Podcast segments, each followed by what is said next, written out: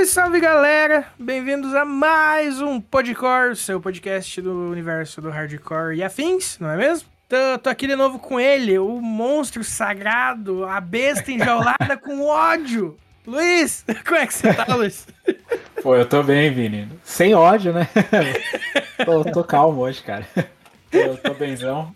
Felizão de estar aqui, como sempre, né? E vamos que vamos. Cara, que, que nossa, que massa. Caô, maluco, hoje ameaçou de chover aqui e não choveu, daí garoou e daí desgaroou. Esquentou, tá um mormaço dos infernos, mano. Então se vocês estiverem ouvindo algum ruído aí no fundo, é o meu microfone, que tá captando o ventilador. Que eu tô usando meio que no frio, mas tá um abafado. Caraca, Enfim. Aqui, aqui tá um tempo meio estranho também, cara. Tipo, tá, fica frio, fica quente. Agora tá frio pra caramba, né? Mas durante o dia tava meio bizarro também. Beleza. Ô, Fabinho, eu, eu não sei se o Fabinho tem um recado para nós. Você tem algum recado para nós, Fabinho?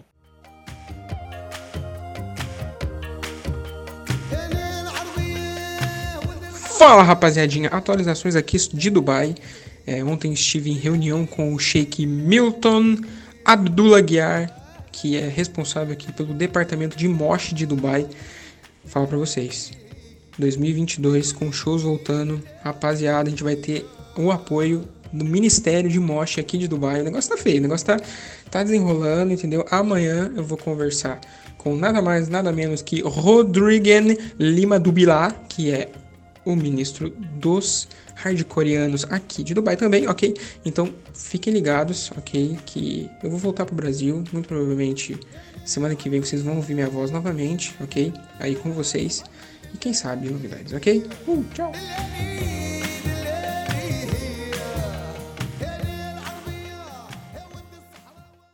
É, então foi isso, né? Acho que foi isso.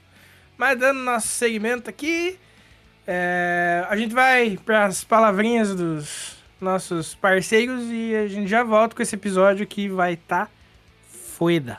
Beleza? Então espere que a gente já volta. A palavrinha dos patrocinadores. Patrocinador é foda. Enfim, vocês entenderam. a gente já volta.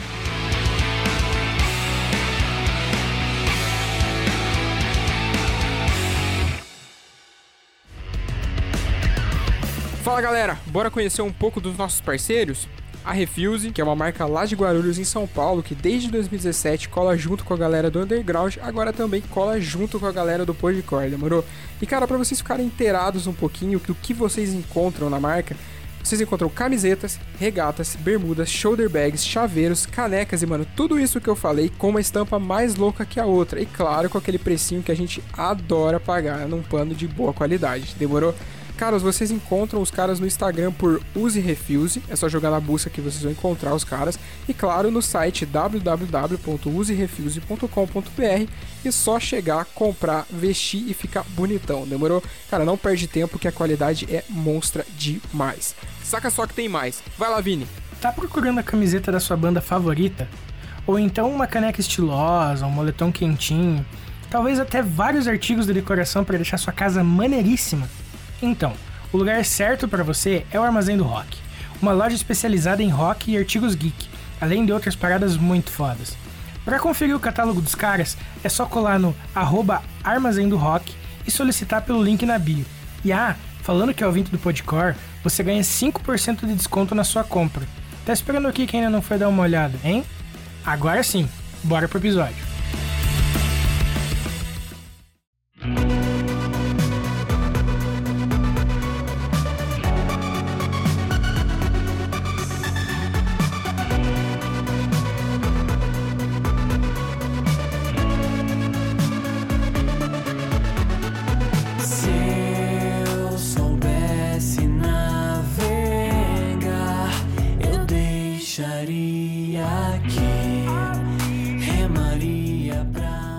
Voltando aqui para o nosso Podcore Entrevista, esse quadro maravilhoso que traz sempre pessoas sensacionais e interessantes para trocar uma ideia marota. E hoje temos uma banda muito bacana aqui do cenário brasileiro, que é a Sheffield, né? Então, estamos aqui com o Rafael e o Humberto da Sheffield. É... E aí, galera? aí, galera. Tudo beleza? bom? Cara, que prazer aí. Valeu pelo convite de vocês. A gente, eu, pelo menos, eu tô sempre acompanhando o, pod, o podcast de vocês. Assim, cara, eu adoro o Podcore. E, assim, foi um prazer, assim, receber o convite de vocês e mais uma vez aí, obrigado. Ah, Pode. que massa, mano. A gente fica feliz de receber vocês aqui. Com certeza, maior satisfação de ter vocês aí para trocar essa ideia. Sei que vai ser um papo muito bacana. E já, já começando aqui, a gente vai pedir para vocês se apresentarem aí, é, falarem um pouco de vocês, um pouco de vocês fora da, da música, um pouco de vocês dentro da Sheffield. E fiquem à vontade aí para falar sobre se apresentarem aí devidamente. Cara, maravilha. Então, eu sou o Rafa, né? Tenho 26 anos, é, sou membro fundador da banda. É, por incrível que pareça, cara, fora da banda, eu trabalho no mundo corporativo, né? Então, eu trabalho uhum. no ramo de educação, de ensino superior.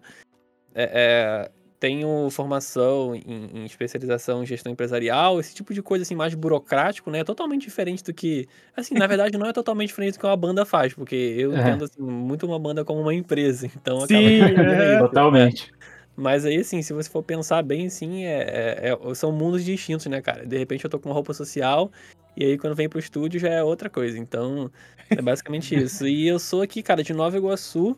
É, é, Nova Iguaçu fica aqui no Rio de Janeiro, né? Na Baixada uhum. Fluminense. E é isso. Agora é o Betão. Fala, galera. Meu nome é Humberto Duarte. Eu sou o baixista da banda Sheffield. E fora da banda, cara, eu trabalho no ramo das vendas. É, se tu entrar na minha loja, provavelmente tu vai sair comprando alguma coisa. Maravilha. Ah, muito bom. comprar alguma coisa que tem dentro da minha loja. É isso, sem mais delongas, vamos lá. É, ele, na verdade, só pontuando um pouquinho, ele é baixista e vocalista também. Ele esqueceu de. de... Eu tento cantar, eu não, ainda não aprendi, não. Ele esqueceu. Na hora eu aprendo. A modéstia do ser humano. É, é modéstia. Mas Pô, beleza. Pô, legal, cara. É, é, engraçado, né, ter esse contraste, né, de, tipo, a gente fora da, da, da vida da música, às vezes tem um... É, faz coisas completamente diferentes mesmo, né, que ninguém nunca nada, mas é, a paixão total. pela música tá lá, né. Tá, tá lá. É, na verdade eu também, assim, cara, eu tenho um estúdio aqui também que eu trabalho gravando outras pessoas, né, ah, mas no, aos finais de semana e no período da noite, assim. Então a gente tá sempre nesse, nesse contraste aí. Pô, é, isso, isso, uma mão na roda, né? Vocês terem seu próprio estúdio, porque para produzir as músicas fica muito mais fácil, né, cara? É, na verdade, assim, os dois têm, né? O, Humberto, ele tem um estúdio que é de gravação e de ensaio, e o meu uhum. estúdio, ele é só de gravação. Então, assim, facilita demais. Nossa, Nossa imagino, mano. Maravilha, cara. Pô. E conte pra gente aí, né? Como é que vocês começaram na música? Como a música entrou na vida de cada um aí, né? Tipo, como foi pegando gosto por instrumentos, pela música? Como é que foi o primeiro instrumento e tal? Cara, então, assim, quando eu comecei a ouvir música, música de verdade que eu me entenda por gente, eu ouvia hip hop, cara, por incrível que pareça. Caraca. É, eu ouvia muito, é, muito hip hop, uh, muito Usher, essa galera assim do hip hop bem raiz, assim, Eminem. Uhum. É, eu era criança, eu, eu tinha aquele Discman, sabe? Que, que tu colocava uhum. no CD e qualquer virada pro lado que você desse, ele parava de tocar. Era basicamente isso. Dava uma raiva monstruosa, né? É, não, e assim, eu, eu, eu tinha aquilo e eu, eu pegava uns CDs assim, de hip hop e tal, uns compilados de hip hop e ficava ouvindo, né? Aí eu descobri a internet, e aí tinha o Ares, o Emule. Provavelmente a galera que estiver ouvindo aí, que tem, que tem um pouco menos na nossa cidade, jamais vai, vai saber o que, que é isso. Né? É, era um aplicativo, gente, que a gente usava para baixar músicas, assim, né? E aí, cara, foi onde eu achei bandas como Evanescence, NX0, Fresno. É porque, na verdade, uhum. eu saía baixando um monte de coisa. E às vezes você baixava uma música do NX0, vinha alguma coisa da Fresno dentro, do Charlie Brown. Cara, acontecia com você, por exemplo, de você baixar uma faixa, por exemplo, especialmente tipo Blink, por exemplo. Você procurava Blink First Date. Aí, aí você achava pra baixar, daí entre parênteses, depois do First, first Date, tinha lá escrito, sei lá, Green Day, Mast, é, for Friend, não sei o que, não sei o que. Eles colocavam trocentas mil nomes de banda pra ajudar a divulgar dessa forma, né? Sim, não, e assim, eu, eu, eu descobri, eu ouvia uma música do Avenged Sevenfold chamada Bad Country, eu ouvi por, por um ano, sem saber que era do Avenged, eu tava imaginando Nossa. que era uma outra banda. que massa. E aí acabaram com a minha infância, e hoje eu sou fã do Avenged, eu comecei a ouvir, eu nem sabia que era, assim. Sim, mas, gente, era, era assim, a gente não sabia o que, que vinha dentro, era uma caixinha de surpresa. E aí eu comecei a ouvir Fresno, né? É, quebra de corrente na época, tava bem estourado, assim. Uhum. E aí foi onde eu tive acesso a, a. Eles lançaram Redenção. E aí, assim, eu tive acesso ao DVD deles, né? O outro lado da porta. E aí, quando eu vi aquilo, eu tinha mais ou menos uns 14 anos por aí. E assim, eu não tocava nada, porque é, é, ninguém na minha família toca, assim, meus amigos também não. E aí eu vi aquilo assim, eles tocando e tal, e eu fiquei apaixonado. Falei, cara, eu preciso aprender a tocar isso aí. E aí eu nem passei pelo violão. Eu, eu fui direto pra guitarra, né? É, comprei uma guitarra e um amplificadorzinho pequeno assim, e eu comecei. E aí, na época, eu entrei numa aula de, de música, mas eu não me identifiquei muito, assim, porque é, enrolava muito, assim. Eu ficava uma semana, ah, tive uma música, assim, do, do, capital inicial de dois acordes e na próxima semana atrás. E eu já querendo pegar a teoria, já querendo uhum. sair igual louco. Aí eu acabei é, virando autodidata, assim, cara, procurando vídeo na internet. E aí eu fui, é, comecei a tocar essas bandas nacionais. Depois eu, conheci, é, fui tomando gosto pelo metalcore, né? Como eu conheci em 2011 o Bring Me The Horizon, esse tipo de banda assim, né? E aí eu comecei a tomar gosto. E aí eu comecei a tocar é, guitarra. E toda assim, eu sempre tentei formar alguma banda aqui, outra ali, mas era muito ruim, cara, porque ninguém sabia tocar. Aí a gente se juntava, parecia. de toda a banda. Não, a né? gente se juntava. ninguém sabe tocar porra nenhuma. Ah, e a gente se juntava e parecia a banda do Chaves, assim, tocando. Cada um tocava uma coisa, em um tempo diferente. É, e aí eu sentei e falei assim, não, cara, peraí, eu preciso estudar, eu preciso estudar pra caramba. E é isso. Aí eu comecei a, a estudar, parei de tentar formar banda e, e, comecei a fazer cover pra internet, né? Falei, ah, vou fazer uns coverzinhos pra internet aqui, pro YouTube, pro Facebook. E aí foi onde o Humberto me achou. Eu tinha Humberto, a gente é aqui é de Nova Iguaçu. Como eu te achei, não, cara. É, eu lembro. a gente aqui de Nova Iguaçu, cara, a galera. Da... Não, não foi não. A galera aqui. Não, eu te conheci no show. Eu, eu conheci você no show. É. Eu fui num show da Cinza de Inverno, que é a banda do Humberto, é, numa lona cultural que teve aqui perto. E é porque as bandas, assim, era, tinha muita pouca banda, assim, aqui na época, assim, que, que era da cena. E aí eu conheci eles, né? Uhum. E aí. E, eu adicionei eles no Facebook e tal, essa coisa aí. Um dia ele me viu lá tocando um cover e tal, me chamou pra banda. Ele, não me chamou pra banda, né? Ele me chamou pra. Ele me perguntou alguma coisa, se eu sabia a afinação de, de alguma música da Fresno, aí eu respondi. E aí ele me chamou pra fazer um teste. Aí eu fui lá no estúdio que eles ensaiavam, a gente, a gente cara, começou a tocar. Disso. cara, péssimo, cara. Não, mas aí a gente... Não, mas eu lembro que... Eu acho que antes disso, eu te conheci mesmo num, num voltando de um show da Fresno, cara. Pode ser. De Caxias. Nós estávamos voltando no ônibus e a gente começou a trocar uma ideia, sei lá. É, mas aí. aí tocava e foi aí que, que a gente se conheceu, na verdade. Ah, pode crer. Mas assim, levando em consideração, gente, que o Humberto, nesse tempo aí, ele bateu a cabeça jogando futebol e perdeu a memória. É, então... é sério. Ah, bem-vindo ao meu, bem-vindo ao meu clube, mano. Eu, sou assim e... também. Não, só é que sério? eu caí, só que eu caí do ombro do meu amigo, eu estava pendurando uma faixa, eu bati a cabeça também no chão. Nossa, e desde então velho. eu tenho problema de memória também. Então, eu nem sei se eu bati a cabeça, cara. Eu sei que eu, que eu não lembro. Eu não lembro é, inclusive, Caraca, hoje, hoje ele chegou aqui falando, não, porque eu joguei futebol hoje. Falei, cara, Pô, tu vai, tu vai perder a memória de novo no dia do podcast. aí, aí foi basicamente isso. A gente começou a tocar. É, foi em 2013 isso. E aí, basicamente, ali começou. Pelo menos para mim, né? Começou a, a, uhum. a, minha. A começar a minha carreira mesmo assim, dentro da, da música, ter banda, tocar, fazer show, essas coisas aí. É, comigo não, não foi tão diferente, né? Eu lembro quando eu era criança, fui criado né, na igreja e tal. E eu lembro que tinha o coral e eu queria muito cantar no coral, só que eu era criança, ninguém queria uma criança no coral. ah, você, não, você é criança, não pode cantar. E aí eu ficava também vendo as bandas da igreja tocando, eu ficava maluco, né? Na verdade, o instrumento que eu mais gostava na época era bateria, acho que toda criança gosta de ah, bateria. Total, porque, total. Ah, o negócio faz barulho pra caraca, eu vou, vou querer aquilo pra mim. Enfim, aí não rolou, não rolou. Nunca é, cantei no coral. Nunca peguei nenhum instrumento dentro da igreja, eu acabou, acabei saindo da igreja mais tarde. E fui morar num, num lugar que os meus amigos eram todos funkeiros, então não tinha Nossa, nenhum contato com rock. Então fiquei por muitos uhum. anos assim. Sei lá, minha adolescência toda eu cresci nesse ambiente, indo a vários baile funks aí. Eu sou bem. Não sou funkeiro, mas eu fui bastante. Faz parte, né? Infelizmente, né? ou felizmente, não sei eu tinha. Como eu tinha esses amigos, então. Ou eu tinha opção, ou eu ia ou eu ficava em casa. Então eu queria ir. Pra não, ficar em casa. Tem que se jogar no rolê, né? Tá é, certo. Aí no rock mesmo, cara, eu comecei tarde. Eu comecei a ouvir rock tarde, cara. comecei a ouvir rock com 20 anos de idade, cara. Tem 11 anos que eu ouço rock. Caraca, eu tô, tô com 31 hoje, é. E aí foi que eu, na verdade, eu sempre gostei, mas como eu não tinha amigos que ouviam aquilo, eu não tinha tanto acesso assim à internet, essas paradas assim, porque onde eu morava é, era um pouquinho mais precário, então é, eu não tinha acesso. Essa é a verdade. Uhum.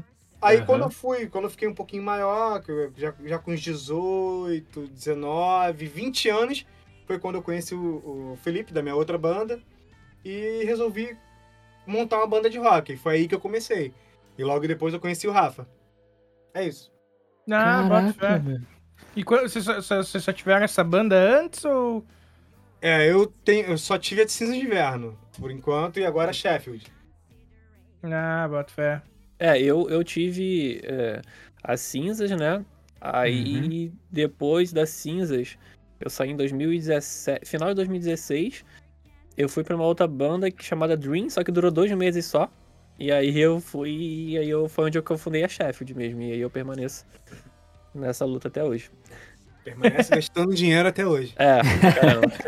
É isso aí. A gente fica pobre com banda. né? É. A gente, E é- tipo assim, é- a gente é, come pão com manteiga, mas os equipamentos estão assim, redondos. A gente Reguladíssimo. Um mas É, cada não mês que passa, tu quer aparecer com um instrumento novo em casa. É. vai. É tipo, é tipo eu com vinil, cara. Eu deixo comprar Pô, um monte de coisa pra não, comprar vi- disco. Vinil é vício também, cara. Entendo. Nossa, é muito, muito doido isso. Sendo que pra tocar mesmo tu só precisa de uma guitarra, um baixo. Aí tu quer ter cinco, seis. É, exatamente. É, o Vini também tem, né, Vini? Mais de um, de um violão, né? Mais de uma Sim. guitarra, não tem? Ah, não. E o foda é que, tipo, às vezes você curte um modelo de guitarra, aí você pega uma guitarra igual de corpo, só muda a marca. A empresa que fabrica, tá Ou a ligado? cor. Sim, Ou a é. cor, é. Eu tenho uma, Basicamente uma SG vinho e uma, e uma SG amadeirada, assim, sabe? Eu não sei explicar Sei, a sei. cor Um dela, assim. É, tipo isso, tipo Sunburst, assim. Aham. E daí, e é isso, cara. Tipo, em tese eu nem precisava, né? Porque a Não, captação é, delas é. vai ser bem semelhante Mas da, sim. da- dos dois modelos, porque a, a Vinho é, é, uma, é uma marca mais, mais fraquinha, mas eu mandei trocar captador, fazer... Nossa, mandei fazer o diacho naquela guitarra. Ah, já dá pra... Gastou dinheiro, resumindo. É, exatamente, gastei um dinheiro que, tipo, dava pra ter comprado a outra tranquilo, sem... Sabe? Mas, Enfim, acontece. É Quando um a gente caminho- gosta é um do negócio... Sem volta, é um caminho sem volta isso aí. O pior é que eu tenho uns cinco baixos em casa e na hora de comprar Caraca, corda, corda de baixa cara pra caçamba. Aham. Nossa, velho. Chega a doer É, inclusive, a gente- o inclusive, é, inclusive a gente tava gravando aqui na, na- Foi que dia? Foi segunda-feira, né? Foi. E aí eu sou chato com gravação, que eu sempre quero gravar qualquer coisa com corda nova. Qualquer coisa com corda Uhum, nova. eu sou assim também. Então, eu sou esse cara aí, esse mesmo. Aí eu falei pra ele, pô, Humberto, então, aqui, vamos trocar a corda. Ele, pô, cara, mas tem certeza? Ainda vamos lá. É, é música nova, corda nova. Eu falei, cara, tem certeza? Então me dá que eu vou levar essa corda aqui. Resumindo, levei a corda e vou vou usar. Olha só. É, rea- muito bom. reaproveitando a corda. Ô, Ah, cara, muito bom. Afinal de contas, 200 conto é 200 conto. Nossa. Sim.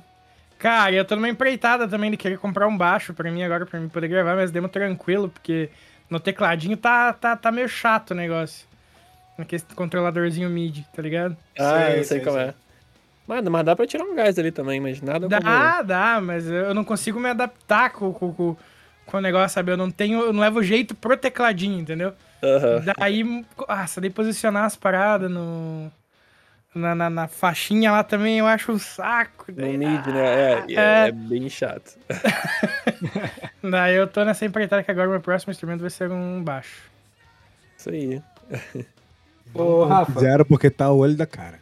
Nossa, pode crer. Ô, Rafael, e essa banda que você falou aí, o Dreams, ela fazia que tipo de som? Cara, era um som, era um som mais pop. Na verdade, ela já existia, era uma banda que já existia. E Uhum. aí a galera falou assim: ah, bora reviver essa banda aí. Aí a gente falou: ah, tá. Sabe assim, quando a gente, a gente não pensa muito e fala, ah, vai ser uma. É, pode ser uma boa ideia.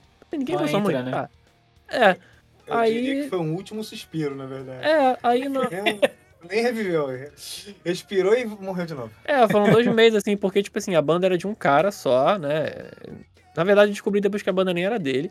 E Nossa, que bom. é, não, não, é uma história interessante. Ele chegou assim e falou: Não, vamos reviver a Dreams. Ele tava na banda. Como ele falou de reviver, ele era o único membro que, que, que tava com a gente. Eu falei assim: Ah, então a banda é dele, não, vamos reviver. Aí tinha duas músicas, né? Aí, Aham. não, bora usar as músicas, as músicas. Então eu falei: ah, As músicas são do cara e tal, vamos, vamos meter bala.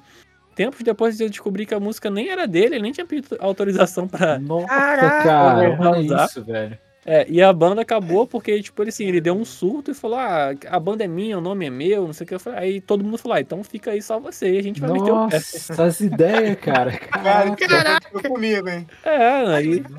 Se eu tive outra banda antes Cindy Inverno, eu lembrei, cara. Na verdade, é, é porque é, é, continua a mesma banda. Antes da Cindy Inverno, nós tínhamos uma banda chamada Aspas. Ah, aquela que queriam te expulsar, Esse né? nome era horrível. Eu lembro. Eu era só baixista da banda. Aí, o que aconteceu? Eu... Enfim, o vocalista, ele tinha que meio um problema comigo ali, porque ele não cantava lá tão bem. Vamos falar, vamos falar a verdade. O Humberto cantava mais do que o vocalista, e, É, ge- mas o e geral percebia isso, e o vocalista ficou Nossa, puto, cara. e ficou, o vocalista ficou muito puto e queria chutar o Humberto da banda por É, causa disso. Isso aí. Mas eu nunca Nossa. quis, em momento algum, cantar na vida. Tipo assim, eu queria ter banda, mas eu não, não, não me, imaginava, eu não me imaginava cantando numa banda. Pô, sei lá, eu sou tímido pra caramba. Por mais que não pareça, por mais que eu trabalhe com venda, eu, eu sou muito tímido.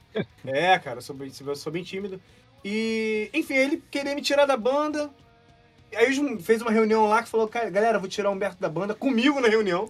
Nossa, velho. legal, Caraca, frio pra história. caramba, maluco. Eu estava ótimo. presente. Essa história é muito boa. Eu estava presente, aí ele queria me tirar da banda e a galera falou assim: não, cara, a gente não concorda, não. É, nós éramos cinco na banda. Enfim, acabou que no final ele ficou na banda e a galera toda saiu. Junto comigo. Nossa, velho. Então a galera, não, então tu quer a banda, então vai ficar só você na banda e vamos sair todo mundo. Aí o Felipe, que é um, um amigo nosso, é, me chamou, né? Cara, vamos fazer o seguinte, vamos montar uma banda. E aí passamos por vários nomes até chegar no atual Cinza de Inverno. É, E eu não era o vocalista da Cinza de Inverno, era o Felipe. Eu, Uhum. não, eu, eu nunca quis ser vocalista, como, como disse antes. É, só que a gente gravando o nosso EP, o nosso antigo, antigo produtor, assim, entre aspas, né, que era o dono do estúdio que a gente ensaiava, que é, infelizmente ele faleceu uns anos atrás, Marcinho, um grande amigo nosso, ele falou, cara, tu tem que cantar, cara. Tem que cantar, tiro. Ele tirou o Felipe da, da, da, da- da voz e me Nossa. colocou lá. Falou, cara, tu vai cantar. Ele já queria que eu cantasse antes, na, na época da, da outra banda. Ele falou, não, agora tu canta e o Felipe é a segunda voz. Aí fiquei cantando e tô aí até hoje.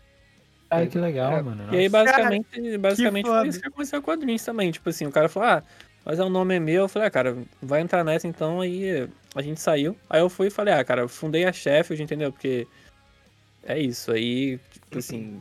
é- parece ser bobeira, assim, cara, mas acontece muito isso dentro de algumas bandas, assim. a Galera. Aí a gente- eu fundei a Sheffield e tô aí até hoje, né? Resumindo, se alguém quiser te expulsar de uma banda, saia. É. Não Sai, monte outra, né? caô, sai e vai montar outra. Pô, acabou. É legal, que, é legal que vocês tiveram, tipo, experiências parecidas com as bandas, né? Tipo, dois Cara, caras pior que olhando surtando. esse lado é parecido mesmo, né? cara? É, tipo, os dois surtaram, Também, querendo é. né, a banda só pra si e ficaram, né, com a banda Mas só pra sempre si. tem, cara. Sempre tem uma galera que "Ah, a banda é minha. É, Mas assim, a gente É, gosta. a galera coloca o ego na frente do- da parada, né? E vai embora com o rolê. Sim, e, e basicamente, tipo assim, a, a gente toca junto desde 2013, assim, né? Toca junto mesmo, assim, de estar entrosado, estar ensaiando. Tanto que eu até compartilhei uma foto no Instagram da, da Sheffield, da gente lá em 2014, a gente mais magro, Eu tava muito magro, porque agora eu tô muito gordo. é, e a gente tava mais magro, e, e em 2014 a gente já gravando uma coisa ali no violão, ali, uma coisa ali. Aurora. É, a gente gravando uma musiquinha que hoje é, é da Sheffield naquela época e tal, então a gente já tem esse entrosamento de bastante tempo, Ah, legal, pô. Ou Drown, né? Que eu não lembro. é verdade. É bom que vocês já tocam faz tempo, então foi bem natural montar a Sheffield, né? É, na verdade, o Humberto, quando eu montei a Sheffield, o Humberto não tava, né? Aham. Eu, eu fundei a Sheffield e, assim, passou, passou um pouco de gente, assim, pela banda, assim, mas cinco ou seis pessoas. Bastante gente. É, porque, assim, cara, pra, pra ser real, assim, é, é, vamos falar a verdade. No começo, quando a gente, a gente começou a banda, a gente tinha, o baixista, ele era produtor de shows, né? Na, na, na cena aí do, do Rio de Janeiro. Então Uhum. ele trazia Fresno, trazia essa galera toda, né?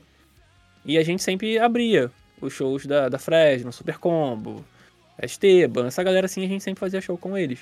Uhum. Então, muita gente queria tocar com a gente, assim. Muita gente Ah, queria, entendi. sabe? Muita, a, galera mandava mensagem querendo tocar. E Nossa. aí, é, em 2018 a gente passou por uma reformulação na banda e tal. E aí acabou também, cara, 2018 pra cá teve uma onda que quase não teve show aqui no RJ, assim, foram shows pingados dessas bandas, assim, da, da cena e tal. Shows pingadíssimos. E aí a gente acabou dando uma pausa pra gravar o disco e tal. E assim, é, a gente ficou em três pessoas. E meio que desapareceu, assim, essa galera que queria tocar com a gente, né? Nossa, velho. É, desapareceu assim, total, total, total. Aham. Aí, é, é, eu até contei essa história pro Luiz, né? Que ele fez aquela entrevista lá maravilhosa com a gente no, na Downstage. Sim. Que eu produzi o disco sozinho, né? O ensaio sobre a frustração. Esse disco ele já tá sendo produzido há um bom tempo, porque eu tinha um vocalista na época e o outro menino que tava com a gente, que eles, assim, eles não queriam. A real que não queriam fazer nada, né? Não queriam Uhum. fazer nada, nada, nada, nada. E eu fui fazer um disco sozinho. E aí no final eu falei, cara, vocês não. Pô, cara, vocês eu tô assim na correria. É, eu tô investindo tempo, tô investindo dinheiro, saca? E, Sim. pô, eu quero, uma- eu quero gente que, que tem o mesmo pensamento que eu, cara. Vocês não querem fazer nada, quer só lançar a música e, e- e pegar e mostrar, pô, aqui é a música da minha banda. Não é assim, entendeu? Pô, se eu trabalhar. Eu tava até ouvindo uma entrevista, é, uma das últimas entrevistas que vocês fizeram aqui no, no que foi com o Nervoso. Né? Eu, cara, Uhum. eu, eu, gosto, eu, eu não sei, eu tenho medo de pronunciar o nome da banda errado. mas eu gosto, mas eu gosto Cara, muito da banda. Next! É, É, a, é. gente, a gente também tinha e a gente até eu tava comentando com o Fábio, né? Falei, pô, Fábio, você vai gravar lá com o. Acho que a primeira pergunta que você tem que fazer é co- como é que pronuncia o nome da banda dele, cara. Não, que a gente sim, tava é. morrendo de curiosidade. Não, e assim, ele falou, ele, cara, ele falou muita coisa que eu me identifiquei, né? Mas ele, ele falou uma coisa é, certa, assim, né, cara? Que assim, se, se tem cinco pessoas e aí, é tipo assim, ele só ele tá 100%, os outros estão 20%, no final não vai bater. Entendeu? Sim. E a galera tava 0%. E eu falei, cara, não é justo. Aí eu, eu fiz uma, uma reformulação, né? é, da banda ali. E aí foi onde eu chamei o Humberto. Ele passou o pente fino. É, bas- basicamente isso. Aí eu tentei chamar uma outra galera também que nem chegou a ser anunciada. Mas a galera que tentou entrar é basicamente uma galera que, que já chegou com o pé na porta. Não, porque eu quero ter. é, tipo assim, eu quero fazer o que eu quiser na banda. Entendeu? É, basicamente, cara, assim, coisas bem absurdas que a gente passou nos bastidores pra chegar nessa formação. E aí, é, eu entendi que a gente ficar em dupla seria melhor do que a gente ficar com muita gente que não pesa pra nenhum lado. Até Uhum. porque se precisar Sim. expulsar, ele expulsa só um. Mentira. Não, é, ba- é, basicamente, é, e basicamente, cara, eu, eu falei, cara, vamos tocar só a gente, né? E aí, e por incrível que pareça, a gente como dupla, a gente tá numa, numa empreitada muito boa, assim, cara, de, de crescimento, né? Assim, Ah, a gente legal. nunca teve tão engajado no Instagram, a gente nunca teve tantos plays lá na, nas plataformas, e assim, eu pretendo continuar, continuar basicamente assim, né? Ah, que massa, mano. Eu- cara, só. Eu ia comentar de hoje, eu acabei esquecendo. Você, você estava falando da- da- de não ser cantor, daí o cara, pô, você canta mais que o maluco. O ex-vocalista da minha banda também, ele ficou. Da nossa antiga banda, no caso, com o Fábio, ficou putaralhaço com a gente, mano. Porque a gente foi. Porque a gente foi gravar e tal, né? As músicas, não sei o quê. Daí o cara gravando a voz lá e. Ô, faz assim, faz assado, o produtor, né? Cara, Aham. tenta assim, acho que é melhor desse jeito. E o cara não, não escutava, sabe? Ele queria fazer do jeito dele. E o cara Aham. tentando. E, porra, o produtor só tentando ajudar e tal, né? Cara, a gente ficou, tipo, sei lá, umas 5 horas pro maluco gravar a linha vocal ali e tal. Caramba, Daí, velho. gra- é, pra você ver. Se tu vem no estúdio do Rio, do Rio de Janeiro fazer isso, tu fica pobre. Aí, daí, beleza. Ele gravou e tal, não sei o quê. Daí ele, beleza, eu vou embora. Vou deixar o Vini aí gravando a segunda voz e daí eu vou embora. Beleza, ele vazou. Aí o cara falou assim, viu, mas por que, que você não canta na banda? Aí, ó. Dá, dá a É guitarra aí, pra ele começa, você é aí cantando. que começa a desavença nas bandas. é aí que começa o problema. Daí, não lembro o que que deu que eu acabei não gravando aquele dia a, a- a segunda voz, precisei ir embora também, não, não deu tempo de ficar. Aí ele, o vocalista voltou comigo no outro dia pra gravar, tá ligado? Cara, aí coisa de tipo, um, eu acho que foi um take pra cada vez que a segunda voz aparece, eu fiz assim, sabe? Rapidão. Tipo, gravei rapidão. Daí ele, caraca, o Vini falou pro maluco assim, né? Caraca, o Vini foi rapidão, né? tipo, daí ele falou, daí o cara deu um vacilo, bicho. Ele falou assim, ah, mas é que quando o cara entende, vai mais rápido. Nossa! Cara do céu. Ele já- Nossa, daí ele já tinha treta de, tipo assim... é, Aí ele, foi que tinha... a se retirar. Não, não. Brincadeira, Ih, brincadeira. Acabou, acabou botando tempo depois fogo, por não. pilha deles, assim, também. Mas enfim. Ah, tipo, tinha, ele tinha problema de ser ele que. Não, só. Tipo, ele que tinha que escrever porque ele cantava. Daí todas as outras ideias ele aceitava botando defeito em tudo até ele mexer e deixar do jeito que ele quisesse, sabe? Caraca, Enfim, é igual um, foi- um parceiro que eu conheço. É, então, daí eu me identifiquei muito com a história. Caramba, velho. Não mesmo, não? Não. Brincadeira. Enfim, Eu não duvido, eu não duvido. Não, brincadeira. Mas foi, foi, bem, foi bem isso também, cara. Tipo, mas por que, que você não canta? Ele falou, putz, fudeu, bicho. Não, e assim, o, o antigo vocalista da Sheffield, é... Porque assim, a gente regravou o material, né? Então todo, todo esse material, todo o material que a gente tem da Sheffield é, é, é eu, o Humberto e eu cantando. Mas a gente tinha um vocalista que, tipo assim, ele, ele era baterista, né, de origem. E aí no ensaio ele tava cantando legalzinho, melhor do que o vocalista que a gente tinha é, escolhido lá no dia. Aí a gente falou, ah, cara, que você não canta, você não é vocalista. Mas ele não era vocalista. E ele, assim, não fez esforço nenhum pra fazer aula de canto, nem nada. Ele só queria mesmo cantar pra poder aparecer ali, fazer um show e tal. E aí é, começou. E aí a galera reclamava muito, né? E assim, aí você tá falando do cara que, que ele não se reconhece, assim. é, a gente to- foi tocar numa festa aqui do Rio, né? Que chamaram a gente pra tocar. E aí ele cantou lá, né? No dia, eu não tava, porque eu não ia- era uma semana pra tirar as músicas lá do, do Fall Out Boy, né? É uma, é é uma, uma festa que tem.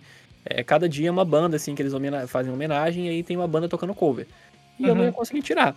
Eu falei, ah, vai lá vocês. Cara, o, o dono da festa me liga e fala, cara, esse, o vocalista de vocês é muito ruim. Ele canta muito mal, errou todas as letras. E aí a gente lançou o material e a galera falando, ah, a banda é boa, mas o vocalista é ruim. E ele. Não, Nossa, não, é sério. E aí eu, eu falava isso pra ele com todo carinho. Eu falava, cara, então, por que, que tal você fazer uma aula de canto? Ele, ah, mano, vai ficar acreditando nesses caras aí? Isso aí é o cara que tá arrumando intriga. Eu falei, cara, mas todo mundo tava lá falando, não, mas isso aí é intriga. E cada vez ele falava assim, ah, mas é intriga. E aí, um dia eu chamei ele e falei, cara, você não quer ir pra bateria, não? Ele, não, eu só fico aqui se for pra cantar, não sei o quê. Eu falei, cara, Ah, Mas é. o culpado disso é vocês. O cara tava lá na bateria, batendo lá, fazendo barulho, vocês foram inventar de colocar o cara pra cantar e dele isso aí, ó. É verdade. e aí, aí, tipo assim, é, eu falei pra ele, pô, cara, mas o cara tava com o ego lá no teto, entendeu? E falei, pô, imagina quando a gente, sei lá, um dia que a gente tem que conseguir um resultado legal aí, um engajamento, pô, esse, esse cara vai ficar doido. Aí foi basicamente isso que aconteceu com o cara. Ele não se reconhecia, assim, você falava com ele, é, cara, então, canta assim, ah, mano, não sei o que, não, tá bom assim. Ele não aceitava nada, assim, era o que ele tinha que fazer e acabou. Uhum. Era, era bizarro, cara, é bizarro mesmo isso.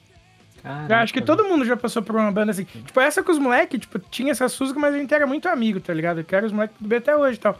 Mas eu toquei numa banda, uma, uma época que era assim também. E, tipo, o foda é que tinha que ser do gosto do Batera, que era um.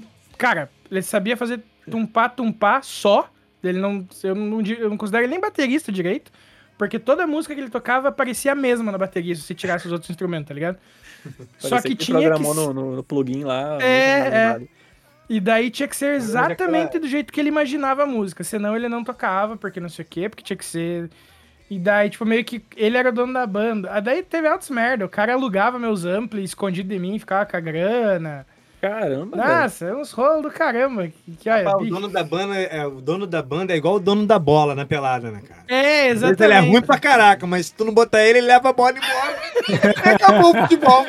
É, Eu exato. li, uma, eu li uma parada dessa hoje, cara, que eu esqueci. Mas é, ah, cara. tá, eu li o negócio, Eu do, era o dono da bola quando eu era criança. Mentira. Mentira. o negócio, do, negócio do, do Eminem, né, que, que saiu lá, que parece que ele, antigamente, ele, ele perdeu uma batalha de rap, aí ele comprou todas as gravações que tinham pra não mostrar que ele perdeu, aí, aí não, eu vi que coment, é, aí eu vi que comentaram lá, é, alguma coisa assim, né, que o cara, quando ele é dono da bola, ele, ele, ele comprou tudo e já era, né? É, cara. Nossa, Quem, cara, quem não só. tinha um amigo que era dono da bola quando era criança, que não jogava porra? nenhuma? Sim, nossa.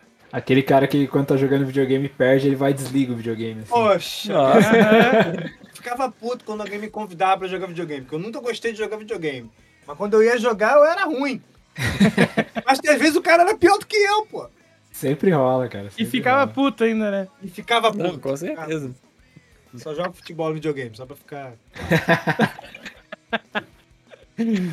Cara, e daí a gente mandou o Alan enfiar a banda no rabo e saiu. Com toda a educação, obviamente, né? Mas será que a banda tá fazendo sucesso no rabo do cara? Só pra. Cara, eu acho que não. porque não, não. Inclusive pararam faz, faz um tempo já. Não foi pra frente depois que saiu. Porque eu saí, aí o guitarri, outro guitarrista falou, cara, vamos sair também. Eu não. Se você, cara, se você pensa assim, eu não vou ficar e tal. Porque daí foi, aí foi a treta generalizada, tá ligado? Porque ele Cara, mas marcava assim- show dizendo, não, é, na- tipo, é por causa de um amigo meu que pediu, pô, o cara é muito parça, não sei o que, vai pagar a bera. E daí a gente vai lá e toca. Aí a gente ia lá, tocava e descobria que o cara tinha ganho o cachê embolsado tudo pra ele. Aí a gente- Poxa, é... Nossa, daí foi uma Cara, isso treta aí aqui na nossa generalizada. terra aí dá problema, hein?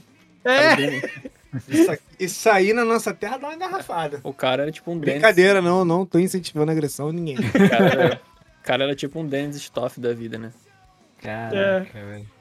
essa, essa frase lembrou, o- voltando àquela velha história que eu, que eu falo com o Luiz, que eu assisto, é, tô assistindo Coração do Estudante, aquela novela antiga, aí tem um Caraca. personagem que ele sempre fala, tipo, na minha terra isso daí dava até morte. Pode crer. Aqui terra. É, porque aqui no Rio de Janeiro, cara, a galera não tem muita paciência, entendeu? Então, assim, quando você tá num evento de banda.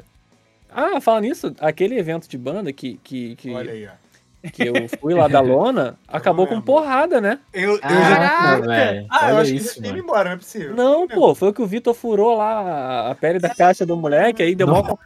Cara, os a gente, é, aqui, tipo assim, o cara tava tocando com a caixa do outro menino lá. Não, foi a pele da Foi a do pele- bumbo. do bumbo. Aí arrebentou. Assim, pô, tem gente que fala assim, não, então vamos resolver isso aí e tal, esperar acabar, vamos ver.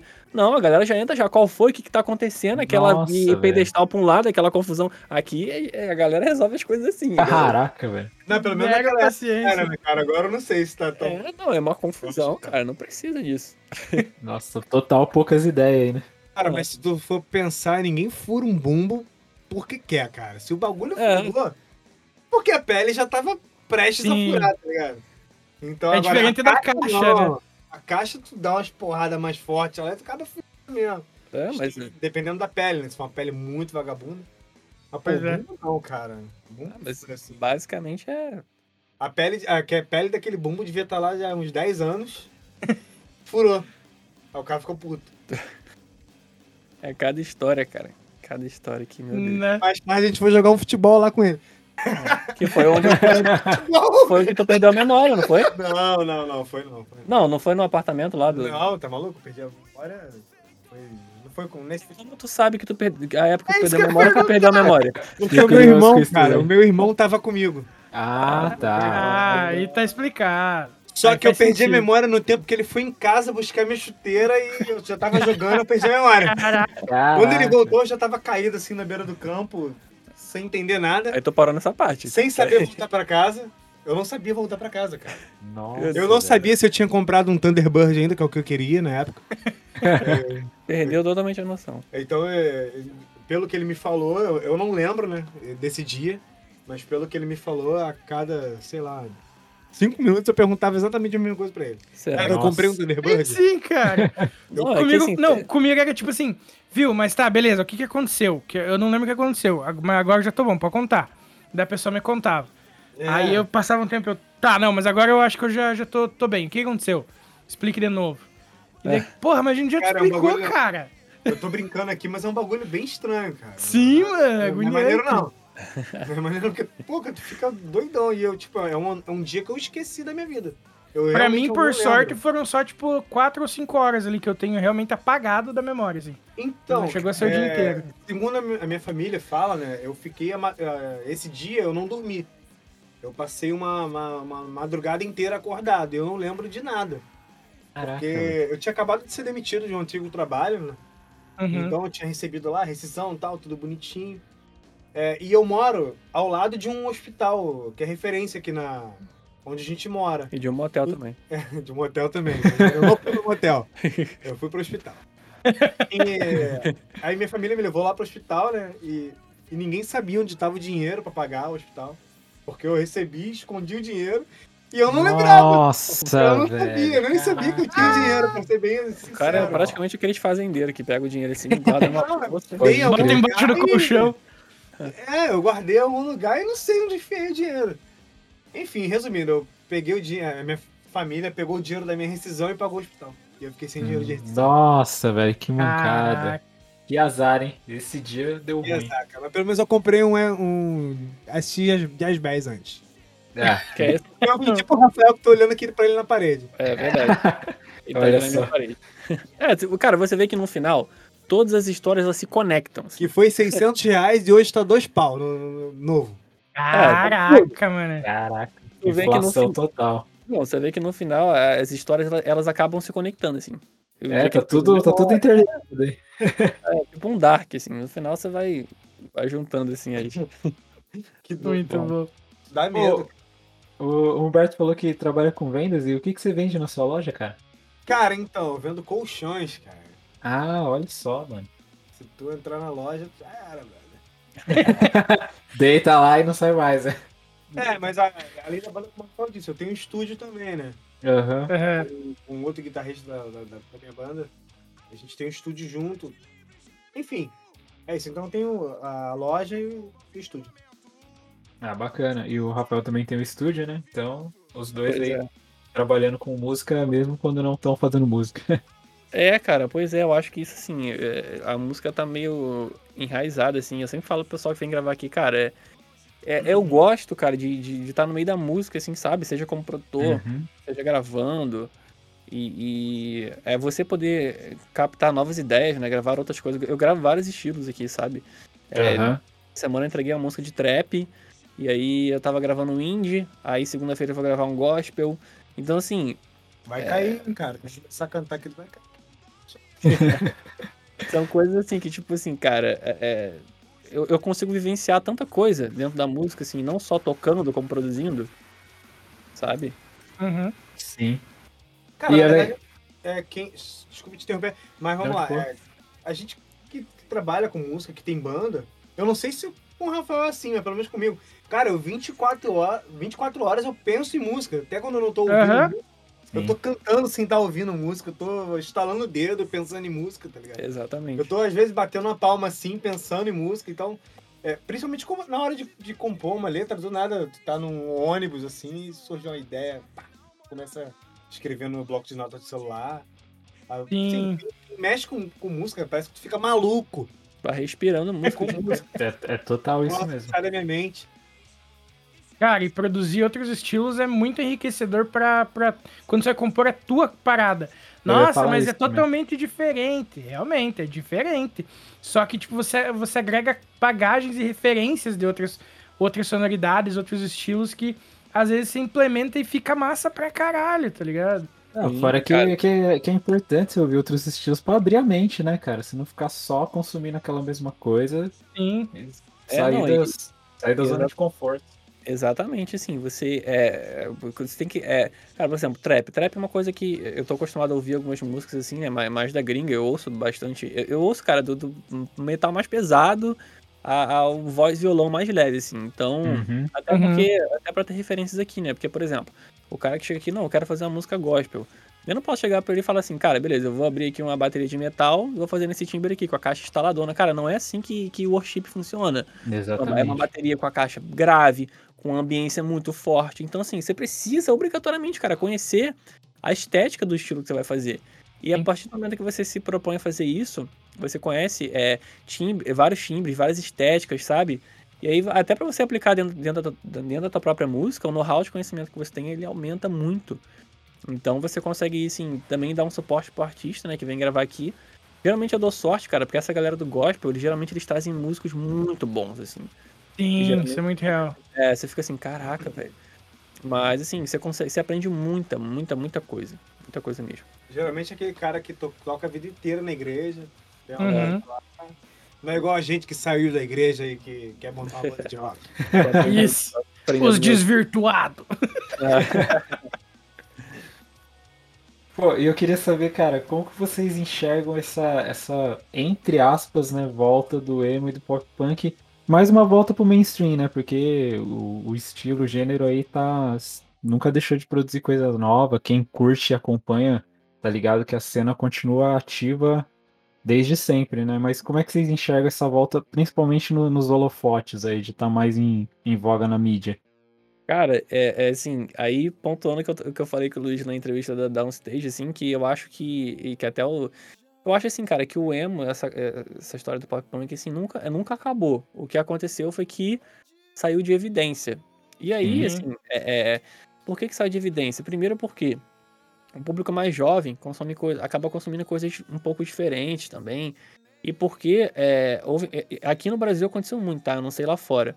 Mas aqui no Brasil, cara, teve um momento que as bandas começaram a se distanciar muito, assim. E as bandas que conseguiram um, um status, assim, cara, basicamente cada um por si. É muito difícil, muito difícil você ver, cara. Muito difícil mesmo você ver uma banda grande ajudando uma banda menor. E, sim, isso aconteceu, sei lá, de 2010. Esquece, né? Não, mas ah, de 2010 até 2020, assim, quando a gente entrou na pandemia, era muito difícil ver isso acontecer. Hoje não. Hoje você pode ver aí. Se você for lá olhar no catálogo da Downstage, vai lá olhar, que é um. Porra, é, é referência pra mim. Olha lá a quantidade de lançamento que tem bom, de um monte de Uhum. banda que tá junto. De um monte de Exatamente. participação. Pô, o Lucas Silveira, por exemplo, cara, eu- é, é, não sei quem falou, eu vi em algum lugar que ele é o Travis Becker, Becker do Brasil, né? Porque ele Sim. faz participação. E aí, cara, isso, isso agrega. Tipo, o Travis Total. Becker. É, o que, que o Travis Becker fez lá fora? Ele, ele começou a empresariar uns caras e começou a levantar os caras. O Machine Gun Kelly é, é o Travis, Travis Becker. Tipo assim, mano, um monte de gente que o, o Travis foi levantando. Sim, sim. E essa galera foi levantando outra galera. Tu vê, o Young Blood tem feat com o Machine Gun Kelly, que tem feat com não sei quem. Entendeu? E aí, assim, Sim. essa galera foi se ajudando e a parada foi crescendo de novo graças a- ao trabalho em equipe. Então você vê a cena hoje, você vai ver, cara, todo lançamento, pô, a galera lança, é, pô, faz participação, faz isso aqui, faz... E, a, e a galera vai levantando.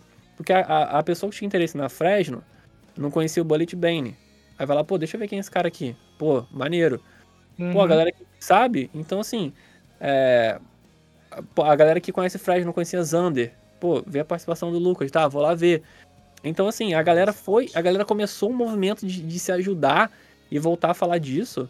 É, é, Tem por esse cara, Cefa agora que, que lançou uma música com o Fred. Sim, mano. Nossa. então assim, é, é, esse movimento, a, gente já, a gente já tocou junto, né? a Cefa Olha já foi no show de despedida da Cefa. É, e aí a gente tocou. É, e aí, tipo assim, se você for olhar pra isso, cara, antigamente, nessa época que eu te falei isso, isso aí sumiu, assim. Essa parceria, assim. Cara, sumia. E isso foi enfraquecendo a cena. é, cada vez, pelo menos aqui no Rio de Janeiro, cara, os shows foram diminuindo numa quantidade imensa. É, a galera também começou a perder um pouco o interesse. Mas aí começou esse movimento, né? Da, da gringa pra cá. E agora eu acho que tá voltando com tudo, porque a galera entendeu é, que começou, sei lá, os caras do trap, os caras do sertanejo, eles se ajudam muito. Demais. Você vai ver lá um trap lá que, pô, o cara tem cinco participações. Cara, porque isso agrega, sabe? Você vai, você Uhum. vai pegar é, é, gente nova. Existe um poder muito grande no feat, sabe? Nessas coisas assim. Então, o rock, a, a cena emo e pop punk começou a, a- a se virar pra isso. E, assim, na minha opinião, cara, o crescimento é, tem, tá- muito atrelado a isso. As bandas começarem a se ajudar, começarem a falar uma das outras, começar a divulgar. E assim, todo é bom, cara, porque todo mundo cresce junto, entendeu? E não parar. Pô, o cara já chegou num estágio legal. é, cara, beleza, vamos ajudar, vamos falar de outras bandas, sabe? Vamos crescer a cena, porque não é só crescer você sozinho. Você pode crescer você sozinho. Se daqui a um ano o cara perdeu o interesse em você, é, ou, ou perdeu interesse no estilo, foi só uma, uma passagem, você pode até ficar lá com alguns ouvintes mensagens e tal, mas a, a galera não vai crescer, a cena não vai é, voltar, não vai ter aquele, aquela quantidade de shows e tal. Então eu acho que tá muito atrelado a isso, cara. A galera, a galera se ajudar. E o movimento realmente, cara, voltou com tudo. Você vê que tá. É, muita banda tá, tá botando a cara, tá fazendo música. E assim, eu fico impressionado com a qualidade do que Sim, tá mano. acontecendo. Assim, a é qualidade é, absurdo. é, eu tava ouvindo a, a, a banda do Hervoso, que eu, eu- vocês falaram a pronúncia, mas eu vou pronunciar errado, então eu vou falar a banda do Hervoso. E assim, cara, os caras não devem nada pra ninguém de fora. Os caras não Deve devem nada. Nada, nada, nada, nada. Então, tipo assim, olha a qualidade do que tá acontecendo aqui. Olha, olha como é que o estilo tá, tá, tá bem representado por bandas boas, sabe? Tem, e a galera tá procurando ouvir. Né? Eu até falei com o Luiz, cara. Porra, a gente nunca teve tão, tão engajado assim no Instagram. A galera vem, quer saber que banda é essa que lançou o clipe assim, que lançou o álbum assim. E aí a galera incluindo a gente em playlist pra caramba. E a música bombando de visualização na playlist que a gente nem sabe é, de onde veio. A gente olha no Spotify pra artista e ela fala: Caraca, olha que legal, colocaram a gente aqui. Então, assim, é um movimento que tá, tá totalmente é, voltando. E eu acredito que em 2022 a gente vai ter bastante show, assim, cara. Dessas, dessas bandas legais, assim. É, eu- é o que eu falo, né? Tipo, eu sempre gosto de quando eu falar essa volta, eu, eu coloco entre aspas, porque na verdade não é uma volta, né? É o que a gente falou, o movimento ele ficou fora de, de, dos holofotes ali um tempo e agora tá, tá pegando força de novo, né? Tá voltando pra, pra evidência. Mas, cara, sempre as bandas sempre estiveram produzindo, né? Sempre teve. Tava nascendo banda nova, tudo um monte de qualidade, né? Você pega na, na gringa, pô, de uns tempos pra cá, você vê Neck Deep, Real Friends, todas essas bandas, The Story So Far, tudo fazendo. Sim, é, se, você, se você chegar lá na, na Dreambound, lá no canal da Dreambound, cara, os caras postam, sei lá, duas, três bandas por dia. E é só banda boa. Exatamente, cara. Todos os países, cara, é muita gente surgindo, muita gente acontecendo. E muito material bom, assim.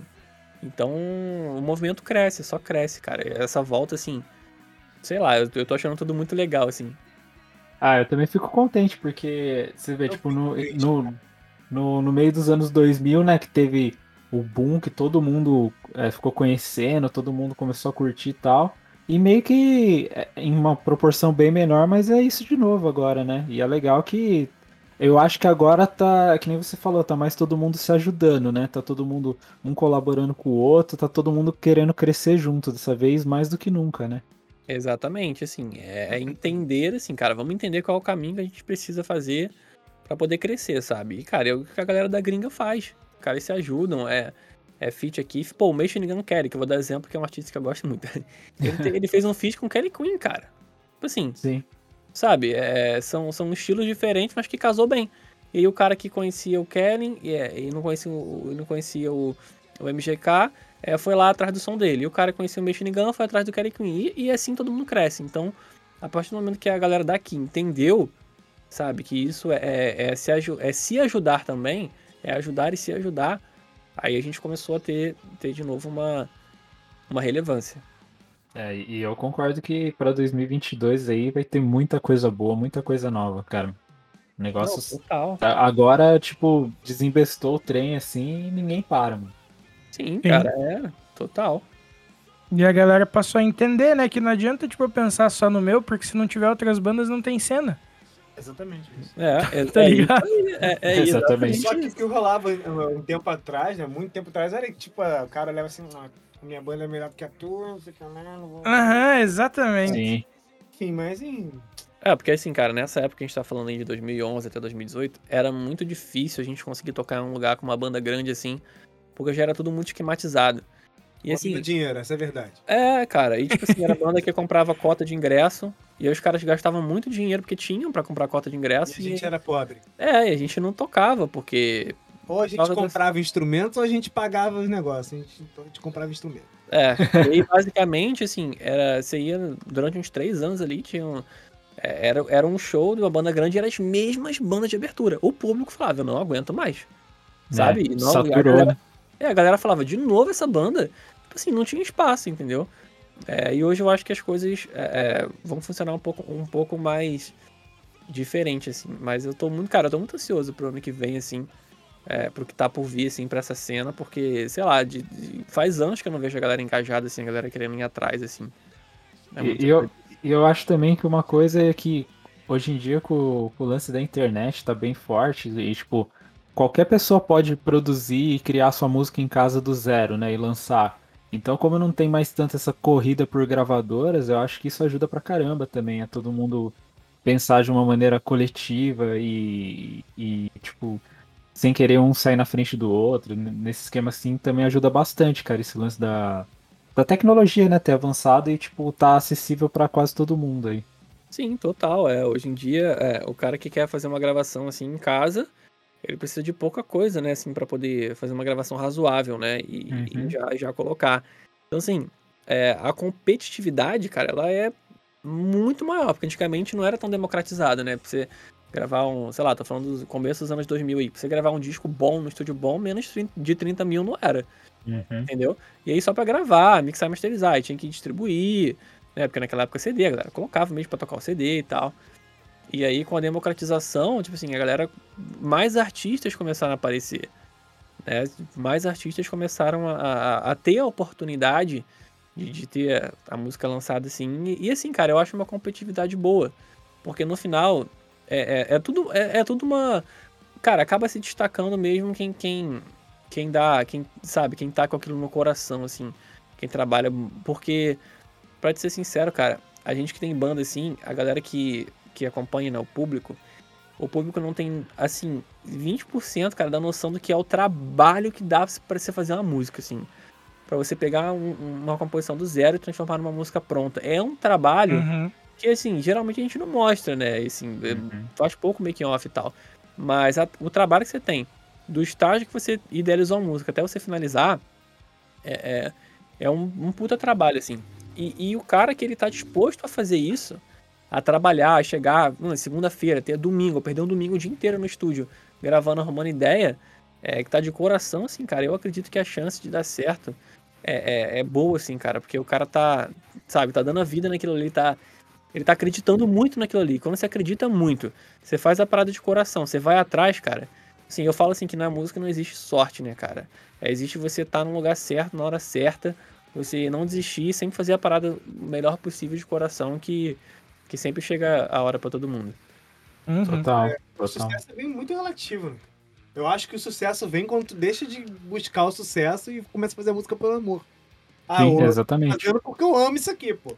E não porque tá buscando fazer sucesso. É, É, é porque hoje em dia, assim, cara, a galera se liga muito em números, que é, a, gente é números, né, cara? Você abre lá, sim, sim. você olha o Spotify do cara, ah, tem menos de mil ou vinte mensais, ah, deixa esse cara pra lá, assim. Então a E às galera é vezes, muito assim. às vezes o material é bom pra caramba, mas tu, tu, tu acaba não, não ouvindo por influência de.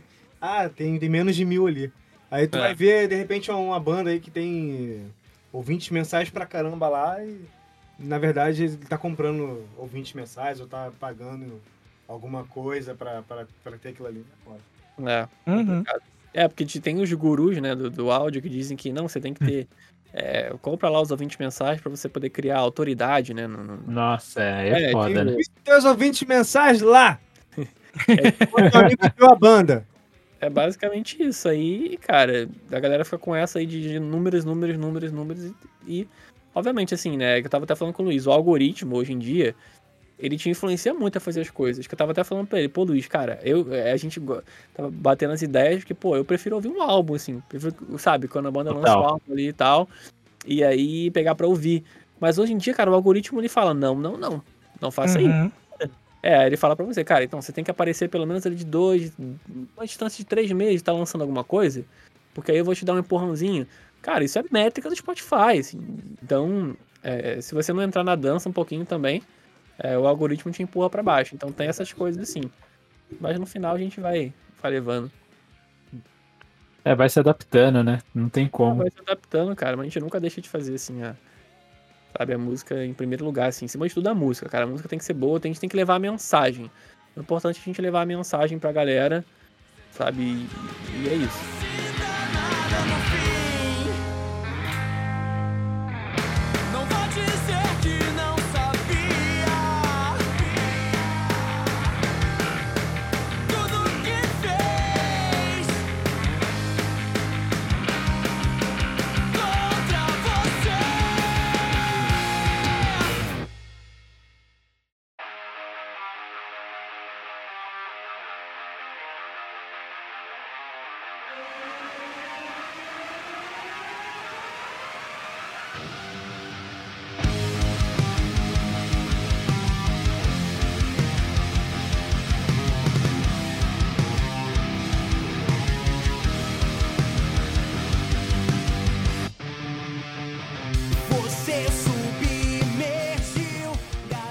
Bom, cara, agora eu quero saber de vocês, do, do Rafael e do Humberto. Vocês já deram um, um panorama meio, meio resumido aí da, de como começou a Sheffield, mas agora eu quero saber um pouco mais a fundo, assim, de como que surgiu a ideia, se vocês já tinham, é, principalmente o Rafael, né, que fundou, se já tinham é, uma ideia de como ele queria que fosse o som. Ah, não, eu quero que o som da Sheffield seja assim. Ah, em que momento que você falou, pô, vou chamar o Humberto também para complementar? É, e aí vocês trocaram uma ideia, né? Pô, a gente vai seguir por esse caminho e tal. Me, dá um panorama mais aprofundado aí da, da Sheffield pra gente. Maravilha. Cara, só apontando aqui, eu gosto muito do Luiz, porque ele faz umas perguntas que eu falo assim, caraca, tomara que ele faça essa pergunta. eu falei assim, não, na entrevista lá da, da onde eu falei, cara, parece que eu escrevi as perguntas, porque eu, eu, eu sabe, ele perguntou tudo que eu queria falar. Vocês estão em sintonia. Cara, então, é, eu fundei a Sheffield, na verdade, toda aquela história, né, da, da, da banda da Dreams ter, ter acabado daquela forma e tal, e eu fundei. Uhum. Eu falei assim, ah, pelo menos o risco que se alguém surtar, pelo menos ninguém vai me tirar da banda. É, e aí eu fui. E aí eu pensei assim, cara, qual o som que eu quero? É, eu tava numa vibe assim de, de ouvir Bring Me the Horizon, né? Que era uma fase deles que eles estavam experimentando muita coisa nova. Eu ouvia muito The Neighborhood, sabe? Que eu tava puxado um pouco mais pra indie. Uhum. É, e eu ouvia muita coisa distinta, mas eu falei assim, cara, eu, eu não quero que Som da Chefe disse assim, ah, eu quero que sou igual o Bring Me The Horizon, eu quero que sou igual tal coisa, porque não vai soar. Ninguém vai soar igual a ninguém, isso é impossível acontecer. Então eu falei, cara, Total. eu quero fazer o meu próprio som dentro das influências que eu tenho. Né? Até porque na época é, que eu fundei a Sheffield, basicamente eu, eu ainda gravava tudo sozinho, né? Apesar de ter os músicos na banda, mas acabavam deixando pra mim. Então eu pensava assim, cara, eu quero ter uma parada que seja moderna, que seja uma mistura da- das coisas que eu ouço, desde o indie até o metal. E aí fo- foi onde, foi onde eu cheguei em, assim, fazer música, que é uma pegada mais é, é, emo, só que com as guitarras lá afinadas em drop lá, assim, pesadão. É, muito bom. Não, e aí, assim, cara, dá uma textura.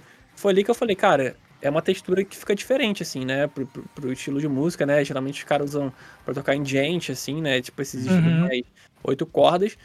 E aí eu falei, eu vou começar a fazer música nessa afinação e nunca mais parei. E aí eu. eu é, hoje em dia é só drop, é drop dó pra baixo.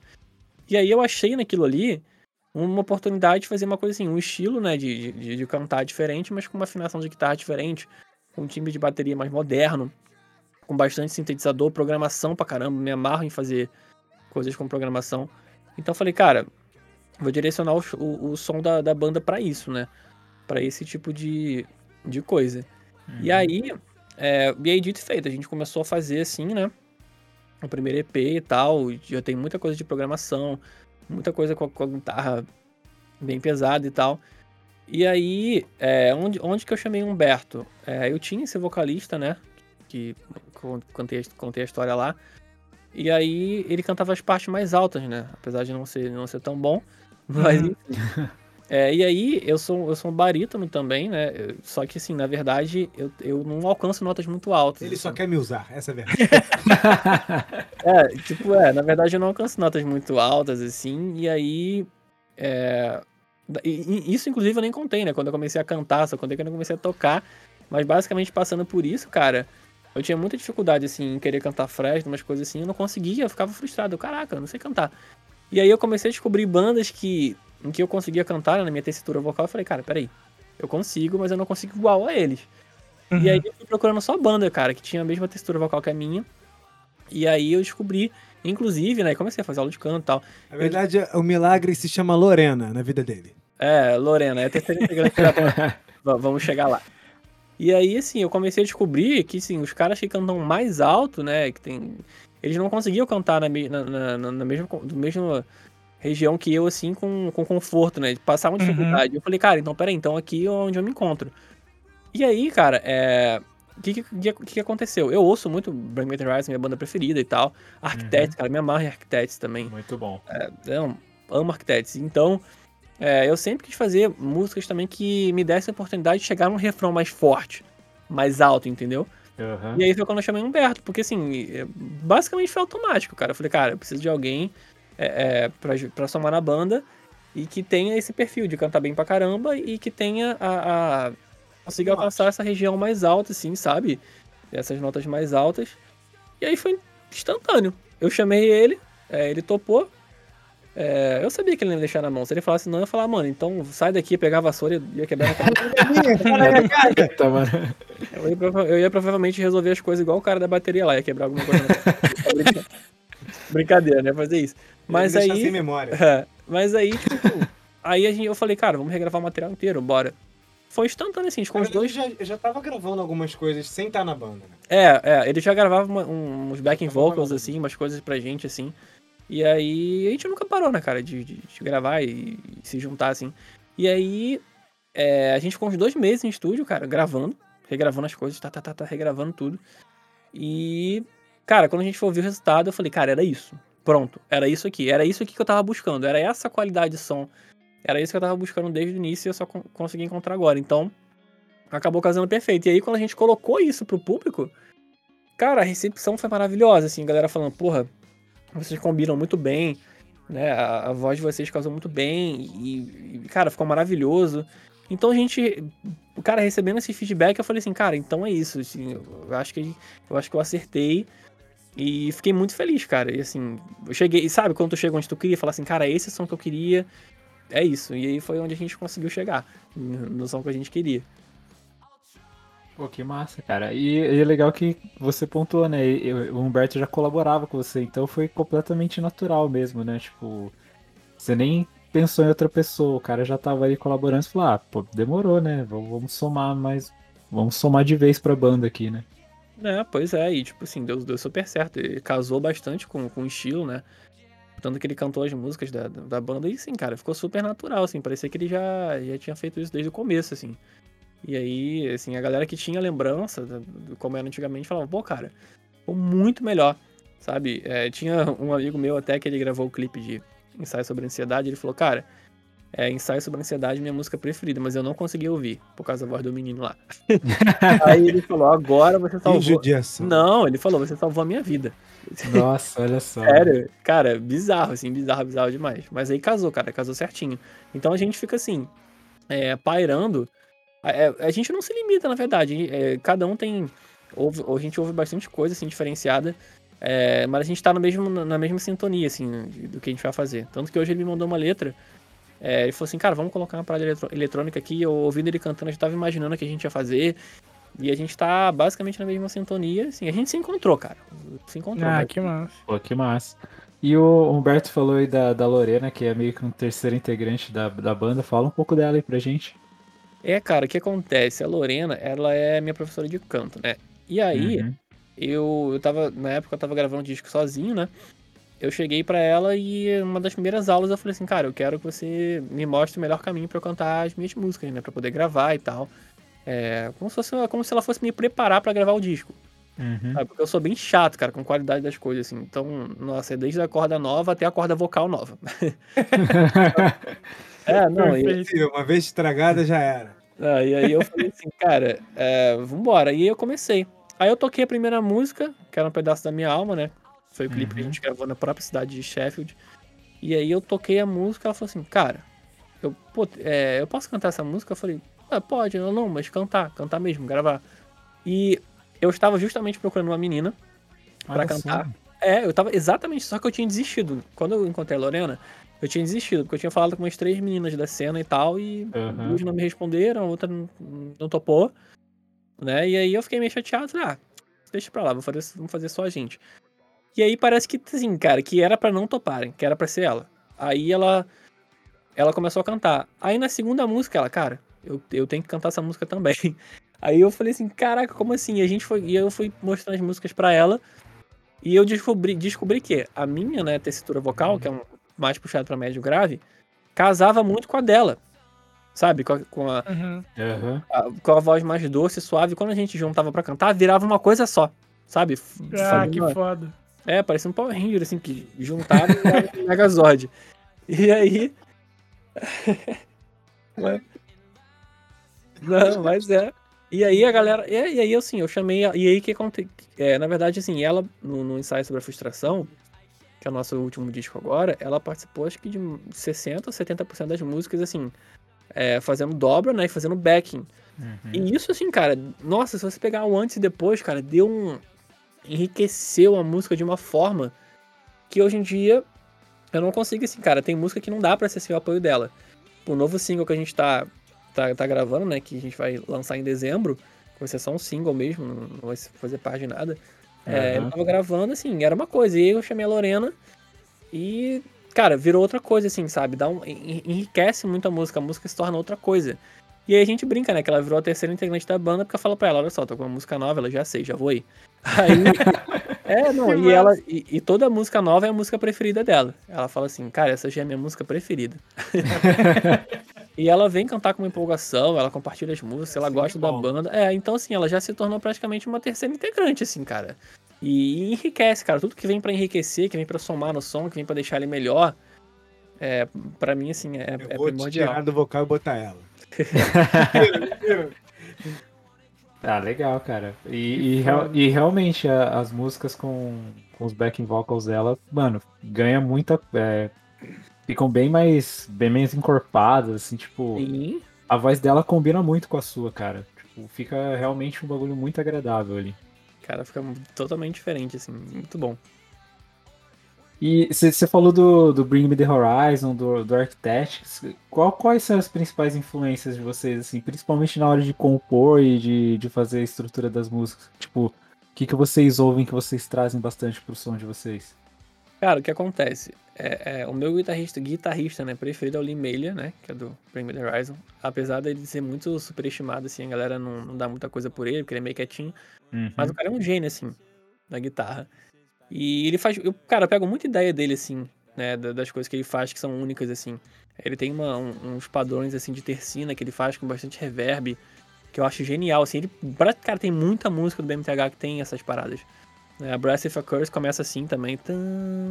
Sim. Assim, eu, cara, eu me amarro nisso. Então tem muita coisa que, que eu pego é, dele, assim, né? Das influências de riff e tal. E do Architects também, cara. O Architects, né, né, Agora nesse novo álbum nem tanto, mas nos álbuns passados as afinações eram bem estranhas. E isso dava uma, uma, uma dinâmica pra fazer riff com a corda solta. E, assim, pra fazer riff de guitarra me influencio nesses dois, assim. Né, eu gosto muito é, desse, desse tipo de, de estilo, eu gosto muito de, me- de me inspirar neles.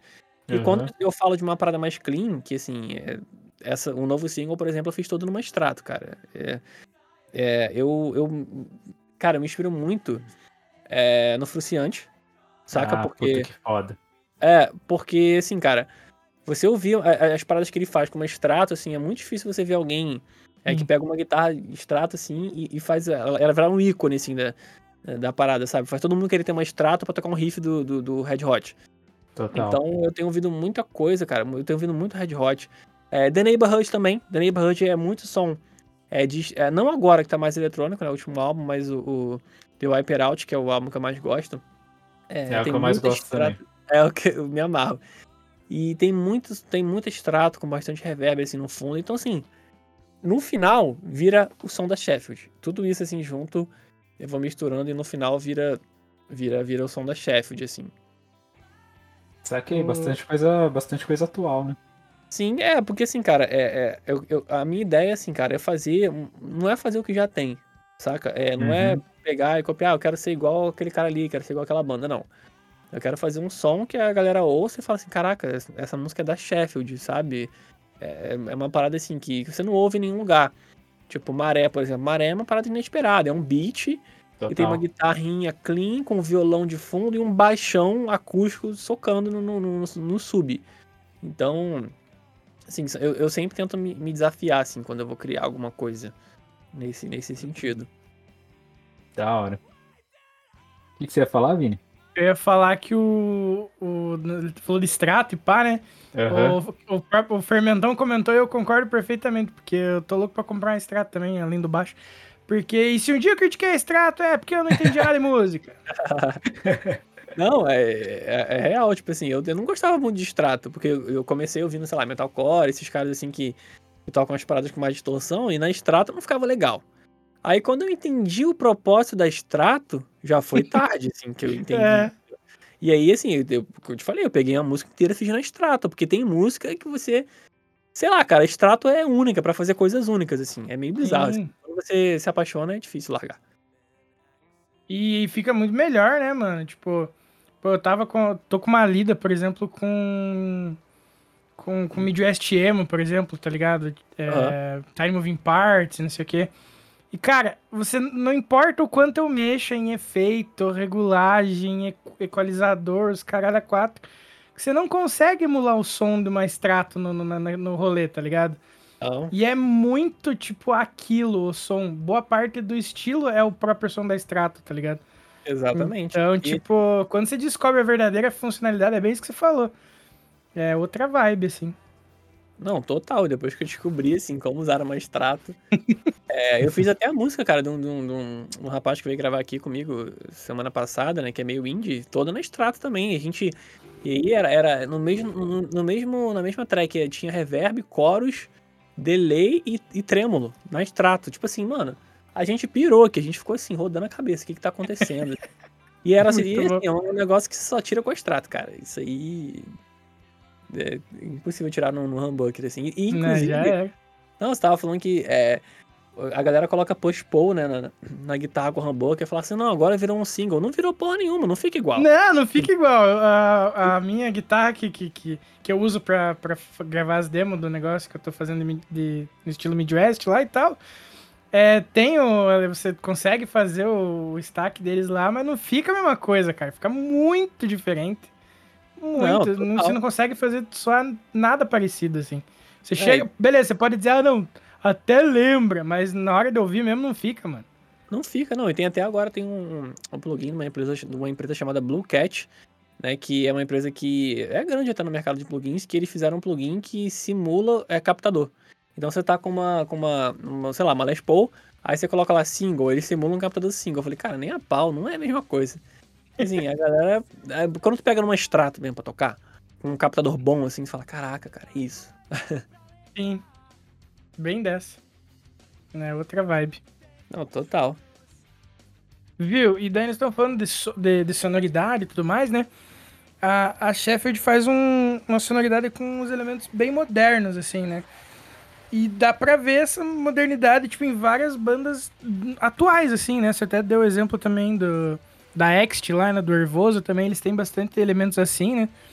É, vocês pretendem, tipo, continuar atualizando o som da Sheffield ou, tipo, acha que esse é o estilo de som que vocês vão seguir, tipo, é, é sempre assim? Ou você acha que o, o som, o som é sempre, entre aspas, mutável, né? De acordo com aquilo que você tá vivendo, sendo no momento, curtindo e tudo mais, as referências.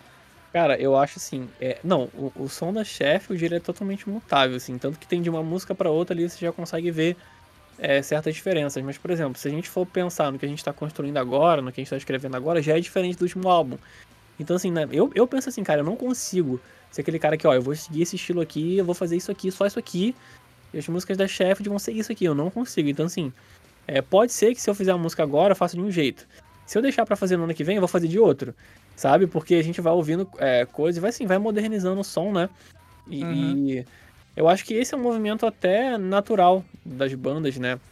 De tá, de tá sempre assim, é, evoluindo o som assim de, de, de forma gradativa. E eu tenho sempre isso, cara. Eu tô sempre procurando evoluir, fazer alguma coisa nova, sabe? Sempre tentar criar. Vamos fazer, ah, eu vou fazer alguma coisa ali, por exemplo, Maré, que é a música que a galera mais gostou, assim. Ah, eu vou fazer uma música que seja é, igual a maré, vou repetir o mesmo, pegar um beatzinho e vou re- repetir o mesmo modelo. Não, cara, eu quero fazer uma parada que assim.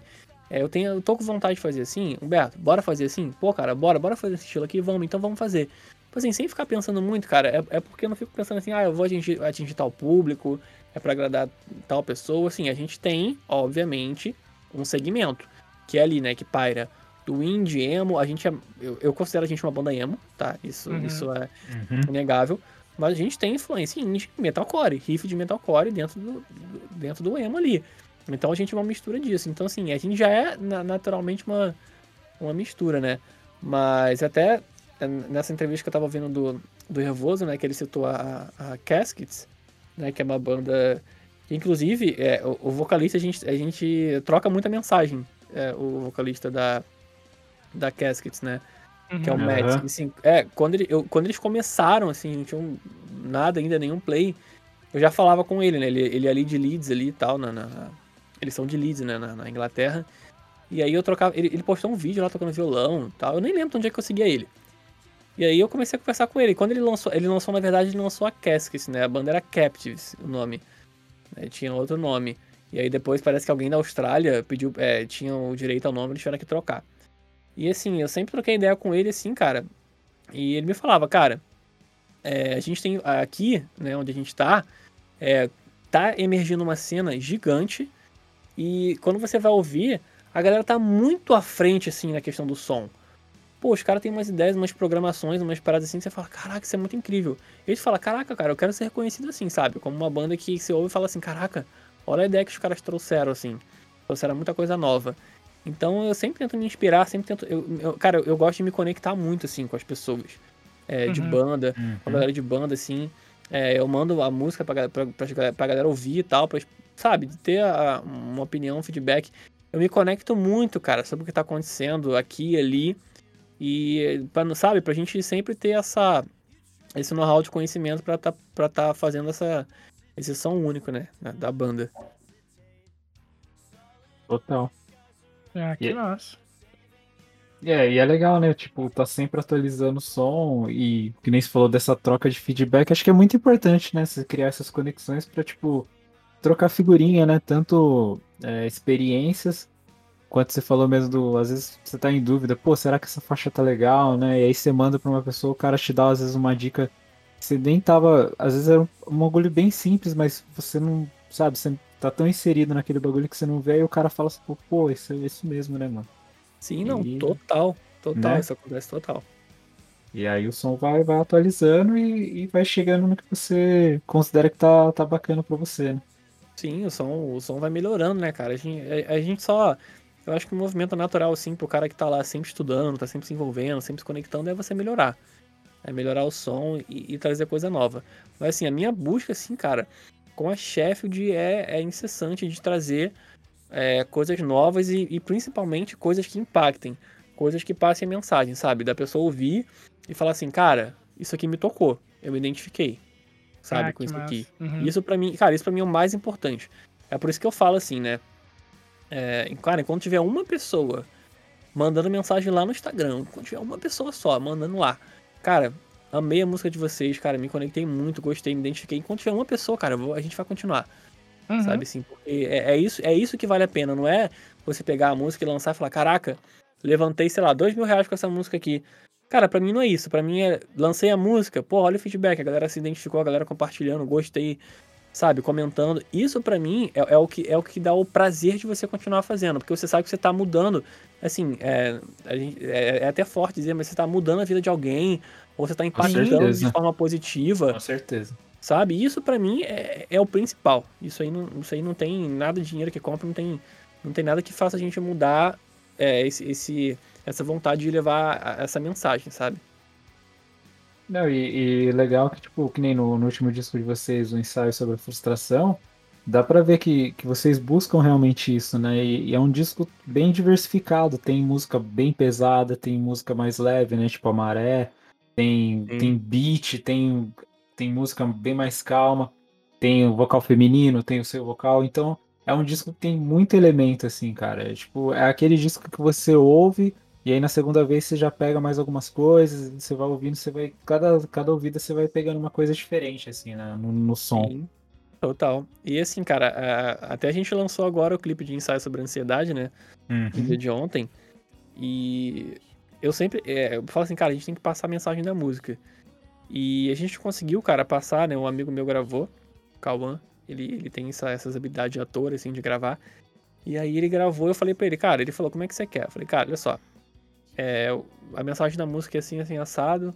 E ele já é fã da música. Ele, cara, deixa comigo. Ele entendeu perfeitamente, assim, ele, ele passou a mensagem da música, sabe? Então, assim, é, eu me importo muito também com essa parada do visual. Quando a gente fizer um Uhum. clipe, assim, sabe? Tá de acordo com o que a gente quer passar. Porque, sabe, é, um clipe é como se fosse uma, sei lá, do mesmo jeito que a gente se identifica com uma série, com alguma coisa assim, com uma música, a gente vê o que tá acontecendo ali no clipe também, junto com a mensagem da música, você se conecta mais ainda. Então, assim, a, a, a preocupação é, é justamente essa, assim, de, de conectar pessoas. E no caso da letra, da letra das músicas, é só você que compõe ou o Humberto também faz? Então, cara, isso é interessante porque esse material que tá, que é o primeiro EP e o álbum, eu compus, porque ele não tava na Uhum. banda. Mas ele compõe bastante também. Foi até uma coisa que eu falei pra ele. Eu falei, cara, quando você, é, você entra na banda, a gente vai compor junto, né? A gente vai fazer, a gente vai compor junto. Obviamente, pode ter música que eu escrevi sozinho, ou ele escreveu sozinho, tá bom assim? Tudo bem. Mas é, eu não acho justo também, tipo, é, ele compõe muito bem. Eu chamar ele pra banda e falar, cara, eu quero você cantando e tocando baixo. Tipo, limitar o cara, o cara que tem um talento de fazer uma parada e eu limitar ele. Entendeu? Aham. Então eu falo, cara, aqui você vai fazer tudo que você tem, você tem direito, mas você vai, ó, compor, você compõe bem, vamos compor junto, vamos cantar junto, vamos fazer as paradas junto mesmo. E ele compõe muito bem também. E aí as paradas novas que vão vir, é, já vão vir nesse formato, entendeu? Meu e dele. E aí vai ser animal demais. Pô, que Que massa. E, e vocês falam, que nem você fez, vocês soltaram o clipe agora de ensaio sobre ansiedade. É, o conteúdo das letras é bem inspirado no que, no que você vive, então. É, sim, é.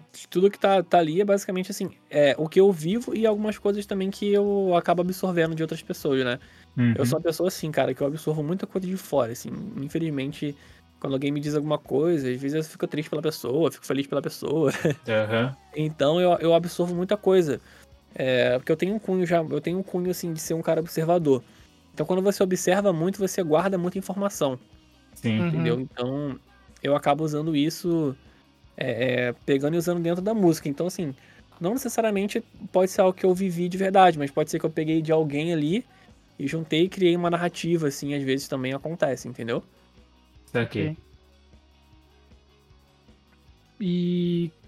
Cara, e vocês dois, assim, pensando no futuro, falando em volta de show e tudo mais, como que, que vocês imaginam que vai ser as, as apresentações da Sheffield, assim, quando os shows voltarem?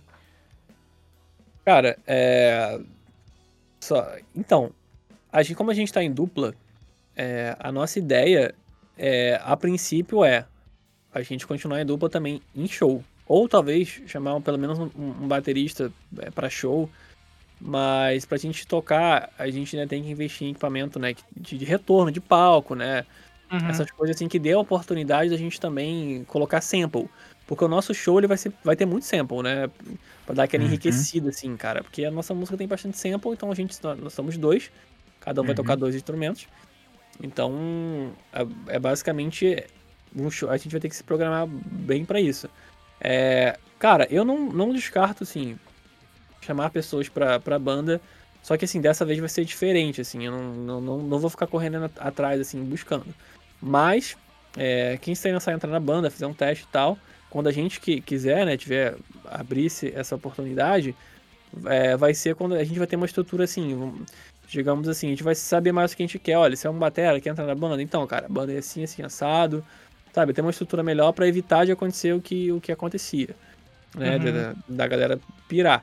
Mas a princípio a gente quer, a gente quer fazer uma dupla assim, até porque a maioria das bandas underground eu nunca vi assim esse formato de dupla tocando full, assim, tocando plugadão. E a gente quer ver no que vai dar. Vai ser tipo assim, uma Seria parada que. diferente, né? É, justamente, cara, vai ser uma parada diferente. Vai chegar assim e falar, tá, são duas pessoas ali, de repente. Assim, diferente aqui, né? Diferente aqui. É, É, profissional. é, pelo menos assim, eu nunca vi. Então, assim, a gente vai tocar e a galera vai. vai pô, é uma dupla ali. E de repente a gente começa a tocar plugadão e aquela sonzeira, sabe? Causar esse impacto, assim. E começar a ensaiar pelo menos uns três meses de ensaio, assim, cara, bem assíduo pra poder trazer um, trazer um show bacana. Porque em 2022, cara, com certeza a gente quer voltar. E, e, e em futuro, assim, relacionado a show e a música, a gente tem um single pra lançar em dezembro, né? Que ele, já tá, Uhum. ele já tá pronto, falta só eu gravar a minha voz. Olha aí, olha aí o exemplo. É, tá tudo pronto. Já gravou Vou te Lorena. tirar da banda. Aí, ó. Já gravou Lorena, já gravou Humberto. Eu já gravei de guitarra, o Humberto gravou baixo. E aí ficou faltando só eu. Mas aí esse, esse single vai lançar em dezembro. E pro ano que vem a gente vai, a gente vai parar, assim, cara, uns dois meses, assim, concentrar mesmo em pegar todas as ideias que a gente tem, que a gente fica mandando no WhatsApp lá igual louco. E, é, e fazer. Que você esteja salvando, porque eu não sei. Cara, tem que torcer pro WhatsApp. Caraca. Se o WhatsApp ficar fora de novo, já era, hein? É, tomara Nossa. que não. E aí, é, não, eu tenho, eu, eu brinco que eu tenho 97 músicas no, no meu bloco de notas, cara. É, isso é verdade, não é Caraca, mentira. velho. Nossa. Eu Pô, tenho- Caramba. Um pouco mais, cara. Aí, tá vendo? Se juntar tudo, meu irmão, aí a gente, a gente se acaba aqui, um ano Cara, só. tem tudo disco pra cinco anos aí já. É, não, mas a maioria, tipo assim, a gente, a gente Poucas são escolhendo. né? bosta, outras não. É, tipo, a gente vai escolhendo, vai selecionando. Esse aqui tá ruim, esse aqui não tá, esse aqui a gente lança, esse aqui não lança. A gente vai filtrando, né, de acordo com o contexto também. Mas a ideia, a É. ideia pro futuro é lançar, né, em, em dezembro esse novo single. E a partir de março ali, a gente focar janeiro e fevereiro é, em, em compor pra caramba, pra gente começar a escolher o que a gente vai lançar ali pra março ou abril. A gente lançar um EP, é, só que no formato de single, saca? Tipo, Entendi. é, ir lançando single por single, umas quatro músicas ali, e aí depois juntar no, no EP Massa. sabe? E aí também, assim, cara, eu tô muito na pira de em busca de parceria também. É, obviamente, né? Aí, é, pelo menos eu gosto de entrar no mérito de, de buscar parceria com a galera que eu gosto, assim, que eu sou fã, que eu acho que vai com- é, combinar com a música. E eu Sim. quero trazer parcerias. Eu sou, eu sou fã de muita gente, cara. Essa galera da cena, cara, eu ouço muita gente, então eu sou fã de muita gente. Então é até difícil falar isso. Né? Mas aí eu- a gente vai, vai nessa busca também de, de somar o som da Chef de, com outras bandas e, e- e ficar nessa pira aí. Então, basicamente isso. Pô, legal. E já pegando o gancho aí que você falou do, de fazer os feats aí com a galera que você admira, como que vocês acham que tá a cena emo no Brasil hoje em dia? Cara, é, é difícil falar porque, assim, hoje a cena, como a gente tá em, em pandemia, né? Pelo menos a- as coisas estão acontecendo muito na internet. Então, Uhum. assim, a gente não tem ainda, ainda não começou a voltar, tá começando a voltar os shows agora pra novembro e em dezembro, mas ainda não é a mesma coisa, né? Tem limitação. Não, então, quando liberar tudo mesmo, que eu acredito que só ano que vem, é que a gente vai conseguir ter uma real noção, assim, né? Porque tem muita gente que fala, ah, tô só esperando acabar a pandemia pra ir em show e tal, a gente não sabe como é que vai ser. Mas uma coisa, cara, eu tenho certeza, não vai ser a mesma coisa que tava antes, que tava meio paradão. Vai voltar, a galera vai procurar mais show, vai querer ir atrás das bandas, sabe, que estão conseguindo conseguir Uhum. espaço, a cena, a cena está maior, existem mais pessoas querendo consumir. Então eu acredito que vai juntar a vontade de ir em show das bandas que, que, que a galera não conseguia ir, né, com, a- com o aumento da, da, da- da procura pela, pelo emo, pelo pop punk. Então eu acho que a cena, assim, é, é- vai, vai voltar melhor, muito melhor do que estava, muito melhor mesmo. É, aqui no Rio de Janeiro, assim, é difícil falar, porque a, a cena do Rio é muito segregada, assim. Então, primeiro que já tem pouco lugar para fazer show, né? São poucos lugares que tem para fazer show. É, os lugares que tem para fazer show também, é difícil você ter um produtor que queira se arriscar para fazer show, assim, porque é muito caro e geralmente não Uhum. dá retorno, porque a galera não comparecia, né?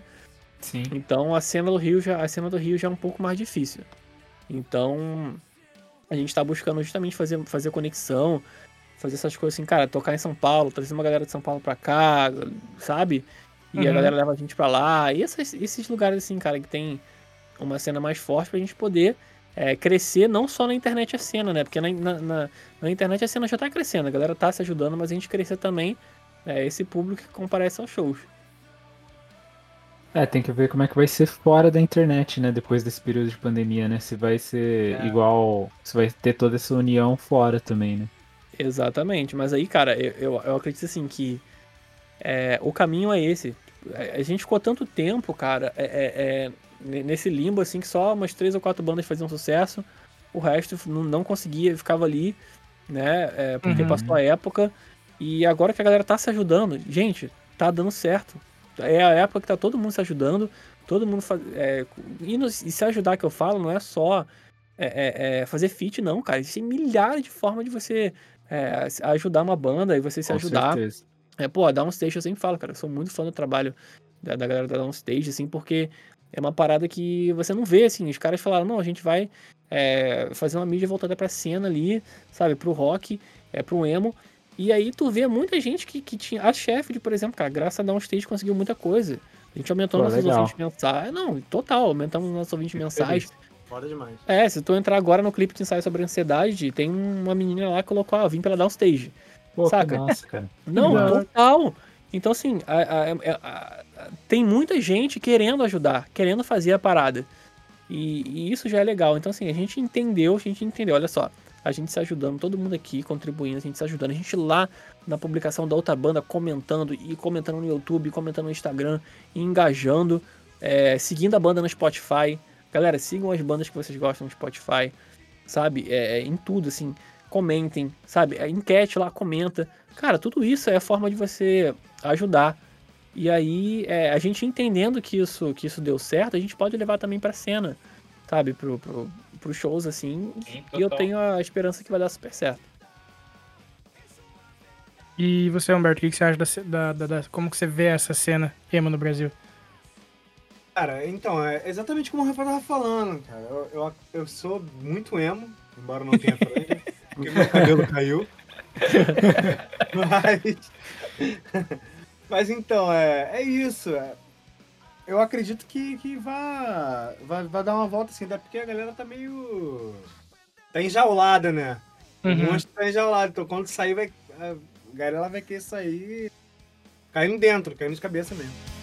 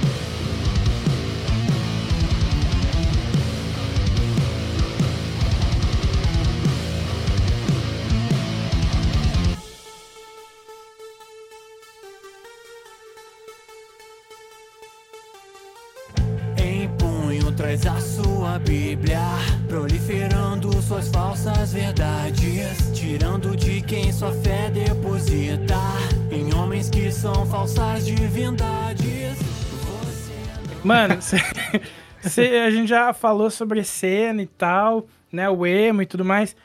E, e agora, a pergunta que a gente sempre faz, né? Voltada agora pro underground como um, como um todo, né? Não, não a cena em si. O que, que vocês veem da- desse underground, tipo, do Brasil, saca? Tipo, qual a opinião de vocês sobre, sobre, sobre ele? Como, como vocês enxergam que, que, que a pandemia até afetou ele positivo ou negativamente, né? No, no sentido de... é, que fique bem claro, o positivo, né? Não existe lado positivo da pandemia, mas eu digo, muitas bandas, é, em- entre aspas, se obrigaram a começar a produzir seus próprios sons, né? Em casa, porque não podia sair e tal. E acabou que muita gente conseguiu, tipo, desatolar a mente e dar vazão para muita coisa que às vezes não conseguia, né? Enfim, é, qual a opinião de vocês sobre, sobre isso tudo e tal? É, é- é engraçado porque a gente vê até, até bandas é, que são consideradas grandes na cena, né? Tipo o Lasca, que é uma banda muito expressiva. É, é, eu tava ouvindo uma vez o, o Rafa lá falando que eles estão gravando um novo disco em casa, assim. Sabe? A galera Uhum. meio que a galera meio que falou, cara, peraí, eu tô numa pandemia, aqui não vai ter tempo certo pra acabar. É, a gente tá cada um em casa, o que a gente vai fazer? A galera foi, assim, obrigada, entre aspas, né, no bom sentido, a começar a pensar em coisas pra interagir com o público. Né? Uhum. Daí surgiu as lives, é, surgiu a gravação em casa, né? Vamos cada um gravar aqui. é, é, cada um grava a sua parte aqui da- de casa, porque hoje em dia é muito fácil, cara, assim, você ter um material básico ali pra poder fazer isso. A galera tem mais acesso, né, cara? É, a galera tem mais acesso e assim, é, é, o underground, se você parar pra pensar, o underground ele sempre foi assim. O underground não era o cara que tinha os 30 mil pra pagar um disco lá, sabe, pra fazer ele. Não, ele fazia na- da, da forma mais alternativa ali, com um cara que tinha um estúdio menor, cobrava menos, porque ele era o que ele podia pagar. E assim ia surgindo o underground. Só que o underground, cara, ele é tão necessário, assim, quanto o mainstream. Porque imagina, Uhum. se todo mundo vira um mainstream, não existe um underground. Cara, e não dá, ia ficar muito sem graça. É verdade. O underground ele precisa existir porque ele tem muita coisa boa acontecendo, né? Assim, é, é- é- cara, do underground lá da época do, do hangar, lá dos anos 2000, surgiu muita coisa banda, e tem, muita coisa banda, muita coisa boa, e tem bandas que até hoje permanecem, né, com status de underground, e não querem sair de lá porque pô, não faz sentido, o cara, o som do cara não é pra ser mainstream, e tá tudo bem, Uhum. sabe? Maneiro. Total. É, é, não, cara, isso é, isso é total. Então, assim, é, é, o underground, assim, antes da, da pandemia, é porque, assim, cara, eu sempre falo pela cena do Rio, porque é, é, eu nunca fui, eu sempre fui em shows em São Paulo, mas quando eu não ia tocar, não era, era pra, pra shows, assim, de bandas maiores, né? Porque pra gente poder sair da- daqui e tal, pra, ir pra lá, não é, não é tão fácil. Então, é, a cena de São Paulo a gente sabe que é diferente, que tem que é onde acontece mesmo, mesmo a, a coisa. Aqui no Rio de Janeiro, as coisas são um pouquinho mais complicadas, né? Porque, como eu falei assim, você tem muita pouca casa pra tocar, muita pouca casa, e assim, os caras cobram muito caro. Então, assim, as casas de show que são boas pra fazer evento, assim, até as undergrounds é, acabaram. Tipo assim, a Planet Music acabou uns dois anos atrás, três anos atrás, não lembro. A Planet Music era, tipo assim, o maior anto do underground, assim, que tinha no Rio. Caraca, mano. e é, Que era muito underground aquele lugar. demais, assim. E assim, cara, acabou. Acabou e assim, foi fechando um lugar underground aqui, outro ali. E foi sobrando muita pouca coisa, muito pouco lugar. assim. Então é, é difícil você ver um cara, um produtor, né, que se arrisca aqui no Rio pra poder fazer um show de banda underground. É, porque é complicado de fazer. E mesmo assim, quando você, você faz, tem mil bandas que você pode chamar pra tocar. Então, assim, é mais difícil. Os shows é, ficam menores, entendeu? Mas é, eu acredito que o underground, ele, com essa volta, né, com esse engajamento que teve desse movimento da internet, que tende a ser melhor. Mas, como eu disse, cara, o underground num todo, né, contando, assim, contando por menores e por maiores, ele é necessário. Ele precisa, ele precisa acontecer, sabe? Eu acho isso, eu acho isso muito foda, né? até porque a gente é underground.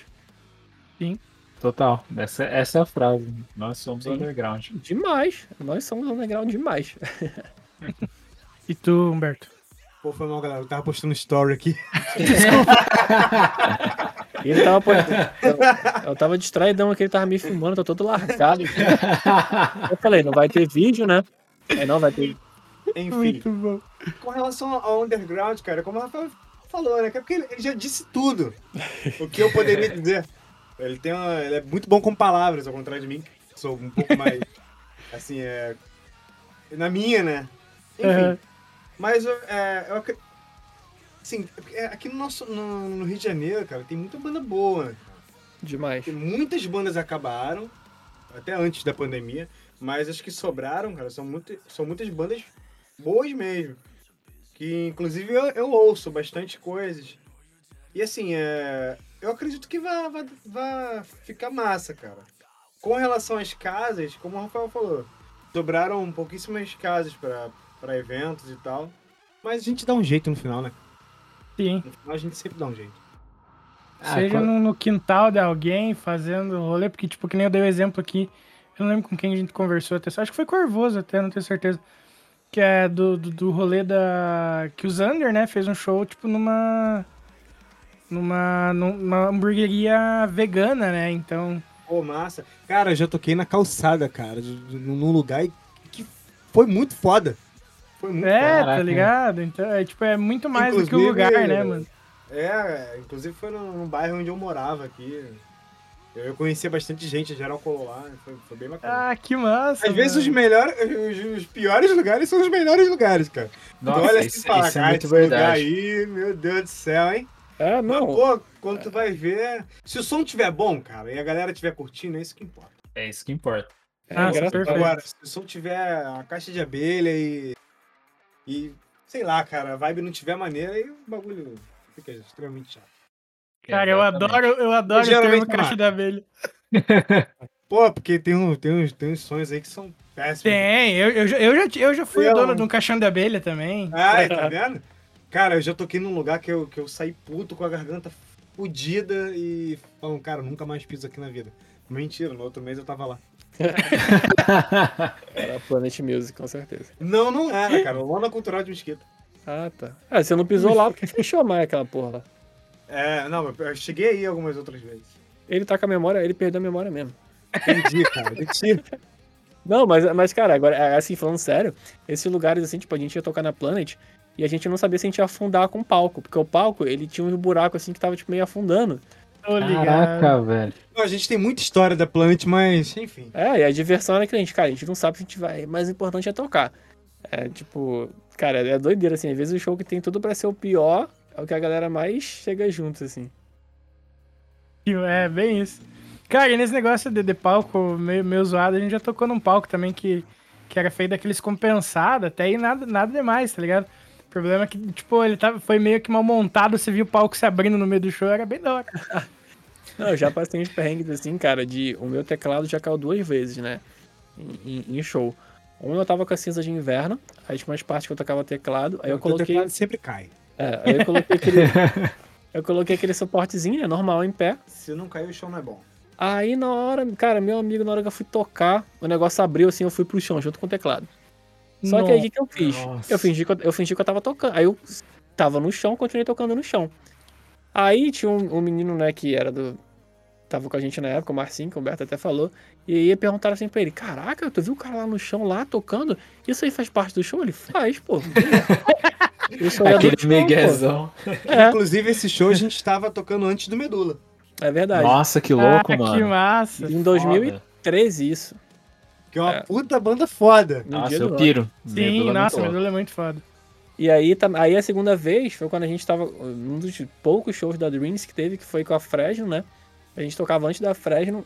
E aí era um show muito grande. E aí eu levei três meninos assim pra dar um, um suporte, né? Na hora de carregar as coisas, que a gente ia levar muita coisa. Né? Pra ser tipo dar um, um apoio lá na, na produção. E era até um amigo meu, assim, eu falei pra ele, cara, você sabe colocar o teclado ali em pé? Não, mano, isso aí não tem mistério nenhum. Mano, Isso aí não tem mistério. Aí eu falei, não, mas tudo bem, mas aperta bem, cara. Pelo amor de Deus, aperta bem. Aí ele, não, cara, deixa comigo, tá falando comigo. Aí ele colocou lá, eu cheguei, tá, aquela coisa. Aí tem uma parte do show que a gente ia tocar, fazer um cover de Esteban, né? Que era só voz e teclado. Uhum. É. Aí tá, tô tocando, daqui a pouco o negócio. abriu no chão. Pô, Só que aquele ali não deu nem pra disfarçar, porque eu tava sentado, o negócio caiu e eu fiquei só com a mão flutuando assim, ó. maneira quando uma pessoa tá. É, não, aí, Caraca, bicho. É, aí, aí, aí, aí só que assim, a minha sorte foi que a galera que tava no dia começou a aplaudir, começou a rir, porque viu que foi uma situação engraçada, né? Aham. E aí já teve também uma vez que eu fui tocar numa. na- eu tava com duas guitarras, né? Numa festa, assim, então o palco era meio no chão. E aí tinha uma menina muito bêbada, assim, e a minha guitarra tava naquele suporte de chão. E aí, cara, ela veio assim, eu falei pro meu amigo. Esse mesmo amigo. do- vou dar o nome aos bois, Danone é o nome dele. Não é o nome dele. Danone! Não é o nome dele, mas é o apelido, é, obviamente.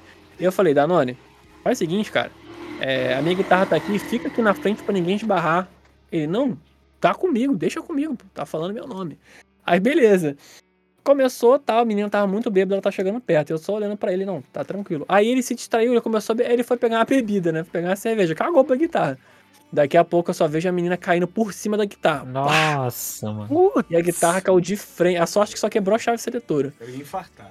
pá, não sei o que, mano. E aí, assim, eu tava tentando, eu tava suando, tocando, eu vi acontecer e eu tava suando frio. Eu falei, mano, Nossa, tomara que tenha quebrado. Aí no final quebrou só a chave seletora. Assim, vários.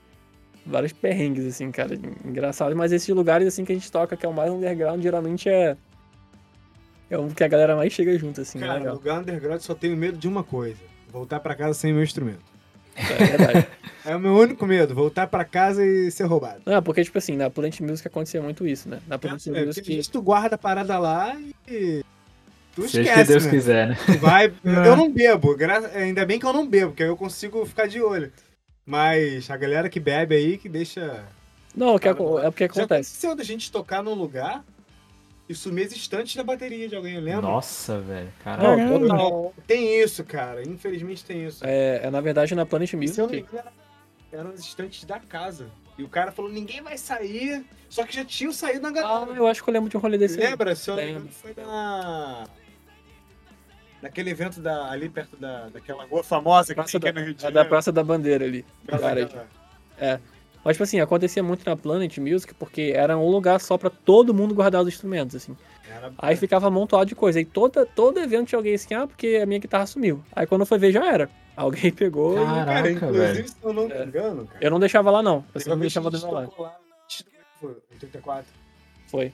Tu lembra? Aí as nossas paradas estavam junto com as deles, assim, tá ligado? É, ficava tudo misturado assim, cara. Nossa. Junto com- Era uma doideira. Caraca, vários, rolês. Não, Vários rolês muito loucos. rolês legais, assim. Cara, e a galera ficou olhando assim, porque eu não, eu- como eu disse antes, eu não bebo. A Rafael também não bebe. Mas eu fico olhando assim, cara, e o bagulho é muito doido mesmo. Bem Cara, um, um cara que eu eu sou louco normal. O cara que eu adorava compartilhar camarim era o Tavares, cara. Esteban. Nossa. Era muito legal. A gente chegava lá, ficava o dia inteiro. E aí, tipo assim, geralmente as coisas lá que colocavam no camarim era pra ele, né? Uhum. E ele dividia com a gente. A gente tomava energético, tomava refri, a galera tomava cerveja. Era uma resenha, assim, cara. Nossa, eu adorava. Pô, que massa. Que massa. massa. E agora é o momento indicação, então, Vini? Bora lá. Agora vamos indicar umas paradinhas maneiras pra galera aí que vocês estiverem consumindo de. Aí pode ser indicação livre, não precisa ser necessariamente de música, né? Pode ser filme, livro, Isso. documentário. Que vocês. Jogo, enfim, Jogo, é. vocês o que- quiserem. vocês quiserem compartilhar aí, E indicar pra- quantos quiserem também de cada um, né? Exatamente. Que já Caramba. aconteceu da cara indicar, tipo, uma banda, ô, pode mais de uma. Eu Pode. muita, muita coisa BR aí, cara. Fala aí, fala aí. Vai vai. Cara, é, dica eu pra ouço, muito, mesmo, ouço muito assim, Molho Negro, sei se vocês conhecem. Nossa, Muito bom. muito é. foda, muito foda. o, o Bill, o Bill tava gravando eles hoje, não tava? Tá, Na ele live? faz parte do Flecha Disco. Mas eu conheço eles antes do Flecha Discos, cara. Eu tenho, inclusive, Ah, que dois massa. Deles. Cara, o Hum. Molho Negro eu ouço muito, eu ouço muito Terno Rei, Eterno Rei maravilhoso. Bom pra Terno caralho. o próprio Menores Atos, Zander, é, o Terno, também eu tenho... Caraca, o Terno é maravilhoso, bicho. Faz É, tempo que eu não é escuto. meio assim, meio diferente, né? Sim, diferentão, mas é live, muito A bom. live deles foi maravilhosa, aquela live em cima do viaduto lá, pelo amor de Deus. Eu acho o Tim. Bernardes um gênio da música, cara. Juro pra você. Cara, o projeto muito solo bom. dele também é maravilhoso. Muito Demais, demais. É, Cefa, tô ouvindo bastante também agora, eles estão lançando material bem legal. Cara, Amém, tem uma banda aqui do Rio de Janeiro. amém, amém Júnior. Muito. Não, aqui do Rio de Janeiro. Mas fala de Amém Júnior, que você ouve o dia inteiro no carro. Ouço a Ben Júnior também, cara. Ben Júnior é muito bom. Beijo pra eles, cara. É, agora, a banda aqui do Rio de Janeiro que é muito boa, cara. Que tá. Crescendo também. É, é Meu Funeral, cara. Não sei se vocês conhecem. Não. Não, não uma conheço. banda também. maravilhosa. Boa pra caramba. Tá crescendo muito agora na pandemia, inclusive. Eles Olha conseguiram é, crescer bastante na pandemia. É isso. E tem outras também, eu não vou lembrar de todas. Jogo ele não joga. Não jogo, eu não jogo nenhum jogo. Totalmente quadrado. Não joga. É, não jogo. Consigo ler porque eu, tenho, eu me distraio muito fácil. É, eu também tenho déficit de atenção. Faz, um faz mais de um mês muito- que eu tô lendo o mesmo Eu livro e não saí da, da... Acontece, velho. Tá lá no palco, tu vê alguma cena bizarra acontecer lá embaixo, tu- eu, eu me distraio muito fácil, cara. É, cara, então, vamos lá. É, jogo. Eu sou um cara que eu jogava muita coisa quando eu era mais jovem, mas a gente vai ficando sem tempo. Sim. vai fazendo algumas escolhas, né? Mas o último jogo que eu joguei, assim, que eu indico pra galera que gosta de terror aí é o Resident Evil 8. Cara, eu, sim, ele já não é tão novo, mas eu Sim. joguei bastante, assim, eu zerei mais, sei lá, umas 15 vezes. Que jogaço. É, cara, eu sou muito fã da saga, e assim, eu achei um jogaço, então pra galera que tiver... É, Cyberpunk também, é, é engraçado que Cyberpunk, a galera, eu comprei na- no lançamento, né? Eu E tava uma também. merda. Não, e tava uma merda de bug, Uhum. caramba, o jogo é mal otimizado, mas depois, galera, que atualiza fica legal. É porque o É, jogo eu não voltei ainda pra, pra terminar. eu Então, não faço ideia do que é isso. porque o jogo ficou queimado, cara, porque por causa da- desse lançamento cheio de bug, a galera acabou não voltando muito, né, quem comprou. Uhum. Muita Mas gente devolveu depois- e tal. É, não, a PSN teve que abrir a política de estorno, a PlayStation teve que abrir a política de estorno lá, sabe? Porque não tava aguentando as reclamações. Tiveram que tirar o Cyberpunk, mas agora que tá otimizado tá bacana. É, e aí foi a última coisa que eu joguei. É, eu tô até pra comprar um minigame daqueles emuladores, já viu? Lá. Cara, eu tô doido pra ter aquilo ali. Porque eu vendi meu PlayStation 4, né? E pra montar um PC. E aí eu só jogo no PC. E Aham. então, assim, basicamente de jogo eu sou, sou meio cringe. É, cara, a música. Que falar cringe já está cringe. É, tipo É. isso. O cara que fala isso já, já tá isso. É, música, cara, eu tenho ouvido. Agora, agora vocês vão se surpreender, porque eu vou indicar coisas um pouco diferentes. Assim. Meu Deus. É, Opa. mas eu tenho ouvido muito japa. Não sei se vocês Não conhecem. manjo, cara. Não De nome, cara. Alguém já me indicou ele, dos meus amigos, assim, mas. Então, ele era um youtuber, tá ligado? Que fazia um vídeo lá doido, e aí ele parou com o YouTube e foi fazer trap. E o moleque é muito bom. Então, tipo assim, Isso É. é o quê? Daqui? é, ele é daqui, ele é daqui, o japa é daqui. É, eu achei que era japonês, pô. Não, não, ele, ele é um japonês, mas ele é daqui. Não, eu achei que ele era de lá. Não, não. Pô, como é que eu vou, eu vou ouvir trap em japonês? Eu não tenho cabeça. Super japonês. É, na, na- na- Naruto. É, porque, é porque o Humberto vê Naruto dublado e eu não. É. E aí eu Eu falo, tava vendo One Piece dublado, a dublagem tá muito boa. Ah, mano, vamos ficar vendo o bagulho. Pô, pô, cara, você aprende a falar várias paradas em, em, em japonês. Vou aprender a falar o quê? Eu aprendi três palavras. Vou 12, pedir 12 arroz. anos. né? Ah, eu sei o raio, porque velho. é bom dia. Que era por causa da abertura do Yu, do Yu do Hunter x Hunter. Raio que parta. Cara, eu tô. Aí, assim, é, música, eu tô ouvindo muito japa, né? Que é uma, uma parada mais puxada pro trap. É, eu tenho ouvido muito o último disco do Architects, né? Cara, Uhum. ouvido- o disco é bem grande, então pode ouvir que. Ele vai falar Bring Me The Horizon. É, Bring Me The Horizon eu não vou falar porque é meio óbvio, mas. Seria. É muito óbvio, mas, cara, eu tenho ouvido muito Die For You, né, também, que é o single novo deles que saiu, que inclusive que também o Oliver anda, anda postando coisas falando de emo, né? Olha falando da só. volta do emo. Tá doido pra descobrir onde o Oliver mora. É. é, é tipo basicamente isso, assim. É, é, o cara tá. É uma banda que nunca foi emo e também já tá entrando meio que, que nessa parada, e isso é bom pra gente. É, cara, eu tô ouvindo Spirit Box. E aí eu. Puta, Isso é muito foda. bom, né, mano? É, cara, esse, assim, eu vi o, o, o Hervoso falando umas paradas assim que, eu- que ele ouve que eu falei, caraca, cara, ele tem, tem muita coisa em comum comigo. Eu também. é, é, cara, esse disco novo do Spirit Box, cara, pelo amor de Deus, tá muito bom. Assim, Absurdo. e, e, por incrível que pareça é o debut dele, né? Que, apesar Sim, de. mano. Já começaram bem pra caramba. É, apesar dele já ter terem músicas um pouco mais antigas assim, cara, esse novo disco dele assim tá, tá sensacional. É, quem puder também ouvir o novo disco, o, o novo single do Crowd Empire também, que é uma banda que, que eu ouço Bandaço. e recomendo. Cara, Crowd Empire é, é bem legal. É, galera, anime eu já fui de assistir mais. Não sei se pode indicar anime, pode indicar. Pode também. Ah, pode tudo, mano. Eu indiquei É. novela esses tempos. Cara, é Boruto. A galera fala assim, cara, beleza, Naruto é famoso pra caramba, mas Boruto a galera não assiste muito. Mas assistam, porque é basicamente uma continuação de Naruto, só que tirando um pouco o protagonismo, né, do, do Naruto e do Sasuke lá. Ele trocou o Na pelo Bo. É, tipo isso. E tem, E uma, aí- tem uma lógica na, na, na origem das palavras mesmo, porque um é tipo prego, o outro é parafuso, tá ligado? Doideira, eu não sabia disso, ó. É uma, é uma, é uma parada assim, se eu não me engano. Não, e aí. Eu nem sabia. é, cara, Death Note é uma parada mais antiga, mas eu recomendo bastante quem, não- quem nunca assistiu. É uma parada, Momento Alchemist. Parada gênero. eu- aí. É, esses animes novos assim, consigo Eu assistir muito. prefiro Dragon Ball. Clássico, ruim. né?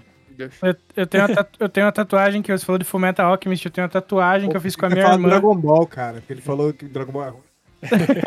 Não, não. Que é a, eu, eu, sou irmão, eu tenho uma irmã mais nova, né? E daí a gente fez, tipo, como se fosse metade do rosto de cada um. Então eu tenho um Ed na minha perna direita e a Luau na perna esquerda dela. Tipo, que o Nossa, desenho se completa e tal. Que da hora. Caraca, que, que massa isso, velho. Eu, eu tenho um Sasuke tatuado no, no braço, bem grande.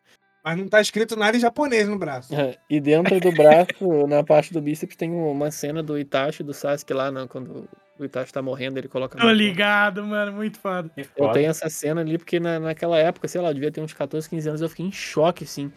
E a galera, o que, que tá acontecendo? Eu falei, cara, tô chorando por Naruto sim, e é isso aí. Inclusive agora o, o- Naruto perdeu, né? A Kurama, a Kurama morreu. E eu fiquei assim, devastado, mano. Eu fiquei devastado. Caralho, Caraca. como assim? Consegui... Ah, Caraca, é, ele então- fez aquele último. Ele fez aquele Caraca, último velho. pacto lá pra conseguir fazer o negócio, né? Uma parada assim. Eu dei um spoiler pro cara, olha a merda. E eu dei spoiler pra tudo. é, tipo, ele, é, é, ele tava na merda lá contra, contra o Ishiki, né? Que é o cara que vem do outro mundo. Não Cara, tem, não tem, para de falar pra não dar mais É. Aí ele teve que usar o modo Baryon lá, que é tipo uma parada que compromete a vida da, da Kurama, né? E aí Uhum. ela. Cara, mas assim, a cena é bem triste, assim. Eu fiquei devastado. Caraca. Ainda bem aí- que quando eu for assistir eu não vou lembrar do que ele tá falando. E aí, cara, basicamente é isso. Eu queria indicar uma série também, eu assisto muita série, mas eu não vou nem falar de Round 6, porque nem preciso indicar, porque a- Cara, é muito bom assistir já. E... todo mundo já assistiu, mas eu queria falar de uma série chamada Missa da Meia-Noite. Muito confio num velho. Eu tô assistindo essa daí. Cara, a Missa da Meia-Noite é uma parada que, assim, metade da galera não gosta muito e a outra metade gosta. Eu gostei, eu acho uma parada bem legal, assim. É, o, pro- o único problema são os diálogos um pouco é, meio arrastados, assim, que eu considero que tem uns diálogos que são Ela- muito grandes, assim. Ela tem um ritmo muito lento, né, cara? É, pois é, então aí tem uns diálogos, assim, que, nossa, que demora um pouquinho pra, pra poder desenrolar as coisas. É, American Horror Story também, a última temporada, quem, quem puder assistir, eu também Eu não tenho medo. Achei bem legal. Eu me amarro em séries de, de terror. E eu vi uma série, cara. Era uma série polonesa. Que eu esqueci o nome agora. Aí eu, eu não tenho como indicar porque eu esqueci o nome. Mas é legal. Uma menina que. Inclusive, Humberto, aí você pode assistir, porque é uma história de uma menina que ela, tipo, meio que ela perde a memória, assim. Mas na verdade ela não perdeu a memória, fizeram ela perder a memória. E aí o desenrolar da trama é muito foda, mas eu não lembro o nome, gente. Desculpa. Mas deve estar lá num dos primeiros da, da Netflix. E assim, uma série muito legal. Então, assistam. Cara, rápido, só pra isso. finalizar aqui as, in- as indicações. Ouçam Sheffield. Ah, é verdade. Pelo amor de Deus. Precisa de inverno, confesso. Só ouça aí a chefe Boa, aí, boa. galera. Perfeito. E você, Luizera? Cara, eu vou indicar um. Vamos lá. Vou começar com uma indicação do... de um podcast chamado Silêncio no Estúdio Podcast, que é apresentado pelo Bruno, pelo Bruno Ribeiro, pelo Bruno Lopes, pelo Márcio Viana e pelo Vinícius Cabral. É um podcast bem legal, cara. Eles falam de música, só que eles falam de temas variados, tá ligado? Tipo, cada episódio é um tema, assim. Um dos últimos foi Hinos da Música e eles falaram da A One That Way do Backstreet Boys, tá ligado? Eles dissecaram a música, assim. Uhum. E aí eles maneiro. falaram sobre os anos 2000, né, o, o início do milênio, tipo, tudo que rolou de música lá, desde Linkin Park até Britney Spears e tal. Tem episódios sobre a raiz do reggae, então é um podcast pra quem curte música, vale muito a pena, tem vai agradar geral porque são vários temas. E o pessoal troca uma ideia tipo descompromissada assim, eu achei bem bacana, então fica a indicação do Silêncio no Estúdio aí de termos Galera, o dia que vocês quiserem me podcast. chamar pra, pra fazer um especial aí de Bring Me The Horizon, eu, eu sou aquele fã, cara. Sabe aqueles fãs de RBD que tem a pulseirinha, que tem não sei o quê?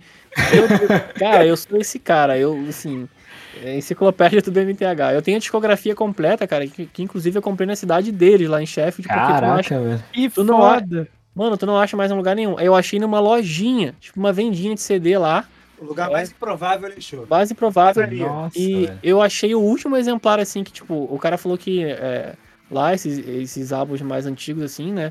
O Aham. EP, é, o EP dele você não acha em lugar nenhum pra vender, assim, nem na internet. E aí eu achei Caraca. nessa lojinha, porque como era na cidade deles, eles Uhum. distribuíram bastante lá e não vendeu tudo. E aí, tipo assim, era um dos últimos, era um dos últimos, assim, cara. Tem E- galera que quer comprar, só ir lá. Não, não, e tá lacrado, assim, eu sou, eu- Vai cara, encontra. eu sou doido, assim, então que vocês quiserem fazer um especial, cara, chama aí. se quiser, se quiser comprar, o Rafael vende também, mas aí o valor é Não, vendo não. super faturado. Verdade. Vendo não, vendo não, vendo não, mentira. Foi mal, Luizão, te, te troquei. Tranquilo, pô. E aí de som, mano, eu quero indicar o disco novo do Wi-Fi, que lançou no começo do ano, mas então é novo ainda, de 2021, o Boris. Eu, eu sou apaixonado por Wi-Fi, cara, eu acho essa fase nova deles muito da hora. Esse, esse disco deles tá, tá bem flertando com pós-punk ali, então, mano, muito legal. Tem umas músicas bem dançantes também. Então, fica a indicação do Boris, do Wi-Fi. E eu descobri que recentemente colocaram finalmente no Spotify o, o- a- não sei se tá a discografia completa, mas tem lá três discos do Chronic Future, que é uma banda que eu gosto pra caramba. Vou recomendar o Lines in My Face, que é, que é o- acho que é o último lançamento deles, acho que a banda nem tá mais na atividade, mas é, é rap com rock, então pra quem gosta disso daí, não chega a ser um new metal, é rapcore, essas coisas assim, mas é muito bom, mano, acho muito foda. É uma banda bem desconhecida assim, então, aproveitar que tá no Spotify, que não sei, né? O Spotify é meio maluco, às vezes tira as coisas do nada também. E documentário, eu queria indicar o do, do Coldplay, que tem na, na Amazon, o A Head Full of Dreams. Eu nem sou tão chegado assim em Coldplay, mano. Eu acho legal, assim, os primeiros discos, mas eu fui assistir o documentário, assim, e, cara, eu achei muito legal, assim, que é um negócio muito, muito bem feito, assim. E fala bastante dessa última tour deles, né, desse disco, e mas conta a história da banda no geral, assim, mano. E, mano, tem muita cena antiga, assim, dá pra você ver, tipo, o processo de criação dos caras. Eu achei um bagulho, sabe, você vê a experiência que eles trazem pro show deles, é um bagulho absurdo, assim. E é mó legal que você vê o Chris Martin, assim, no... antes deles lançarem o primeiro disco, até, tipo, ele, ele vira pra câmera e fala ah, daqui a quatro anos nós vamos ter uma banda muito grande e tocar no, em grandes festivais. E aí, tipo, corta assim pra eles tocando no. fechando o Glastonbury, cara. Puta, é muito Nossa. foda. Que foda. Então, Muse pra quem. então- Oi, pode É, falar, não, mano. Desculpa, só te interrompendo. O Muse também tem uma história assim, né? Que eles até postaram no Instagram deles esses dias. Sim, cara. É, acho que eles foram tocar no download. Só que eles estavam. O nome deles estava tão pequeno que eu demorei meia hora pra achar, assim. Tipo, e eles falando assim, cara, a gente já sabia que a gente ia. Sabe, a gente ia chegar assim. E eles começaram tocando assim, pequenininho. E de repente, cara, ficaram grandão, assim. Muito foda. Sim, mano, eu acho muito louco essa, essa trajetória, assim. Então, pra quem curte documentários de música, principalmente pra quem é fã de Coldplay, mas acho que até pra quem não é fã vale a pena, porque o documentário é realmente muito bom, mano. Aí o Coldplay tem uma. TH, né? Oi? O Coldplay e o BMTH tem um problema entre eles. Ah, é? Eu não sabia dessa, não, cara. Tem uma tretinha. Sabia não? Não, não sabia, não, vou, vou, vou contar rapidamente. Só É, tá sabendo porque tem um fanzaço de BMTH. o, o Coldplay, eu não sei qual foi o álbum. E o Oliver disse que o Coldplay plagiou a capa. Que é tipo uma flor da Ah, vida. tá, tá, pode crer. É, E é aí parecido o... mesmo. É, então, e aí o Oliver foi tocar numa premiação que o Coldplay tava assistindo, sentado numa mesa, e o BMTH tocou, tem até no YouTube. E aí o Oliver su- subiu na mesa deles e quebrou a mesa e saiu andando. Foda-se. Caraca, velho. isso. Caramba. É mó doido. É coisa de rockstar, cara. Rock and roll, pô!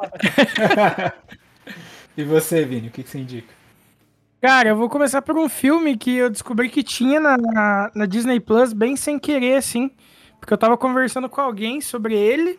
E deu, putz, mas ele é da Disney, né? Será que tem na Disney Plus? Daí eu fui rever que é Jamaica Abaixo de Zero. Puta, esse filme é muito bom, mano. É Cara, esse É filme é, é sensacional. Quem não conhece, vai lá dar uma olhadinha se puder, se não vê aí de, uma- de outra, de outra forma possível, porque eu acho que, cara, esse filme é simplesmente sensacional. É, ele conta uma história, é baseado numa história real, né, da, da vez que a Jamaica, né, um país de, de calor pra caralho, foi pro, pro no, no treinou na neve na- nas Olimpíadas de Inverno, tá ligado? Então, tipo, mano, surreal o rolê e a história é muito bacana, muito bonita e muito inspiradora também, eu acho- diria Sim. mais. Então eu gosto muito desse filme. E outra coisa que foi indicado, já que tô falando de Disney Plus também, que eu ainda não terminei, mas eu comecei a ver é Monsters at Work. Cara, eu racho o bico assistindo aquela parada, bicho. É muito engraçado, eu dou muita risada mesmo, assim. Aí é uma parada que já é de um gosto um pouco mais duvidoso. Que seria os Muppets, que é o novo seriado da, da BBC. Eu gosto, tem, hein? tem Eu tem- gosto. é, que da BBC. Da, da Disney, é que eu li na, na coisa, que, que é o Agora Muppets. que, cara. Primeiro que os dois filmes do, do Muppets, que, os recentes, né, que acho que é 2009 e outro Uhum. 2012, 2011, sei lá, já são sensacionais, assim. Eu, gosto sou fã dos Muppets desde as antigas, porque eu lembro que passava na, na E o desenho sessão no SBT. tarde. Sim, e daí também os filmes passavam na, na, na- na- à tarde, assim, na, no- no- tanto no SBT quanto na Globo, então, tipo, tem muita coisa que eu já, já curti, então eu fui assistir agora Muppets, cara. Tem umas paradas que é típica forçação de barra, só que você pensa, cara, isso aqui é pra criança. E Sim, eles ainda total. conseguem me fazer rir com a maior parte das coisas, tá ligado? Então eu acho que vale, assim, esse, esse, essa olhadinha, mas como eu disse, é, eu já tenho um carinho, então é diferente pra mim. Talvez não agrade todo mundo. Sim. Ah, de banda, eu tô ouvindo bastante o último lançamento, acho que é o EP até, do Calling All Captains. O que mais que eu tenho ouvido? Da... É, Signals Midwest, cara. É uma banda que eu, que eu conheci recentemente também, que é muito gostosinha, né, cara? Cara, é Midwest emo, não tem muito mais o que falar, tá ligado? Mas é muito bom. Ah, Charmer também é uma banda, tipo, Midwest emo, bem, bem gostosinha de ouvir.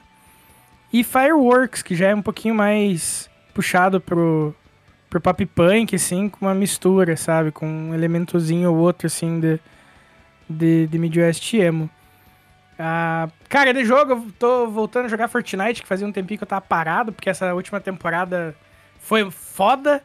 E daí, quando retorna essa temporada desse jogo competitivo, assim, os pro player fica tudo no lobby normal até abrir as ranqueadas, né?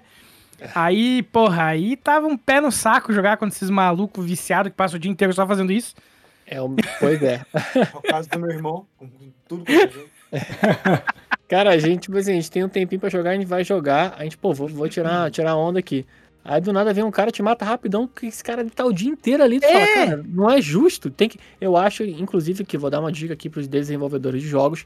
Criem salas pra quem joga casualmente e pra quem Uhum. joga profissionalmente e, e pra quem joga também, sei lá. É, o cara que é mediano ali, sabe? Ele, ele não é nem o high level nem o low level, ele tá ali no meio.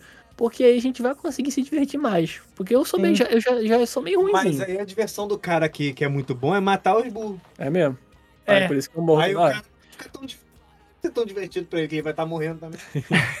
Mas na última metade da, da temporada passada ali, eles fizeram, eles estavam fazendo pesquisa no computador, no Play eu não vi.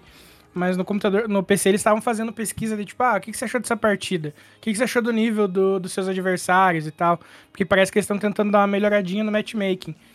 Mas. ah, mas tava difícil de jogar, bicho. Tipo, porra, eu- você chegava correndo no cara e de repente o cara já te trancava. Cara, coisa de tipo, sei lá, um segundo o cara já fazia uma box inteira em volta e você ficava tipo, caralho, isso não é nem possível, bicho. Fora hacks, né, cara? Pô. Sim, não, e o pior de tudo é que no, Cara, no eu Fortnite de a galera jogar- usa hack pra, pra construção, né? Que eles chamam, é... Cara, eu tem nunca- um eu nunca joguei isso, mas eu não lembro. Eu jogava atrás point blank, cara. E eu Ah, parei certo. por causa de muito hack, pelo amor de Deus. Eu nunca Filha da puta te matam pela parede com headshot, estando na Pô, base e você na outra base. Era foda, hã? Era o segundo jogo que eu jogava, além do futebol. Eu jogava, Cara, eu- nessa vibe do Point Blank, eu jogava o é, Combat Arms. Pô, Meu combate irmão, armas você cara, tá joga- jogava muito Combat Arms, mas parou de jogar também. Cara. É, eu sou da época. Agora a ele joga de Valorant. Então, é, eu, eu Valorant não cheguei a jogar, mas eu há dois anos atrás eu jogava muito Overwatch. Muito, muito, muito, muito. É, eu sou da época que a galera se juntava na Lan House pra jogar CS. Assim, pra jogar- mano. Nossa, ó, eu jogava Counter-Strike, jogava Mu, não sei se vocês sabem. Nossa, Mu era, era foda. Você upava, daí você Eu tinha- resetava a Nossa. conta com todas as paradas que tinha. Sim, Gambaldi. eu, era, eu era dessa época aí, galera. que Jogar Mu, Gambaldi, CS na Lan House com os amigos e virava madrugada. Nossa, que- Jogava jogo da cobrinha no YouTube. Ninguém sabe. Ah, verdade, né? Ninguém não sabe tem mais. aí. Não tem mais, ó. Caraca, só Os os, novatos não sabem. é só os cringe aqui. Enquanto o vídeo carregava lá, a internet era uma bosta. Jogo da cobrinha. Muito bom. E voltei a jogar. Cara, não adianta. Eu, eu gosto muito da RPG e eu acho que. Eu gosto muito daquele joguinho chamado Genshin Impact, que a empresa é uma fila da puta, é pay to win pra caralho essa porra. Só que eu, eu, eu gostei do universozinho que eles criaram. É aquela copiazinha do Zelda, mas é bacaninha. Pra mim que sou viciado em RPG, fudeu. É um, né? É um vício feroz. E Deixa eu ver o que mais. Eu acho que era isso. Ah, não, eu comecei a ver recentemente é, Modern Family. Que, É um desenho, cara. né? Não, não, Modern Family é uma série antiga já. Ah, Mas, cara, é muito bom. Cara, eu, o primeiro episódio, assim, tipo, quando minha, minha amiga falou, vai, Tem experimenta o- lá. É, só pra. eu Acho que, acho que essa que a minha menina tá, tá, tá assistindo também. Que tem um. É uma família gigante, né? Como se. É, exato. Aí o, o, o, o, pa- o pai da família, assim, ele é casado com uma estrangeira e. Isso, aham.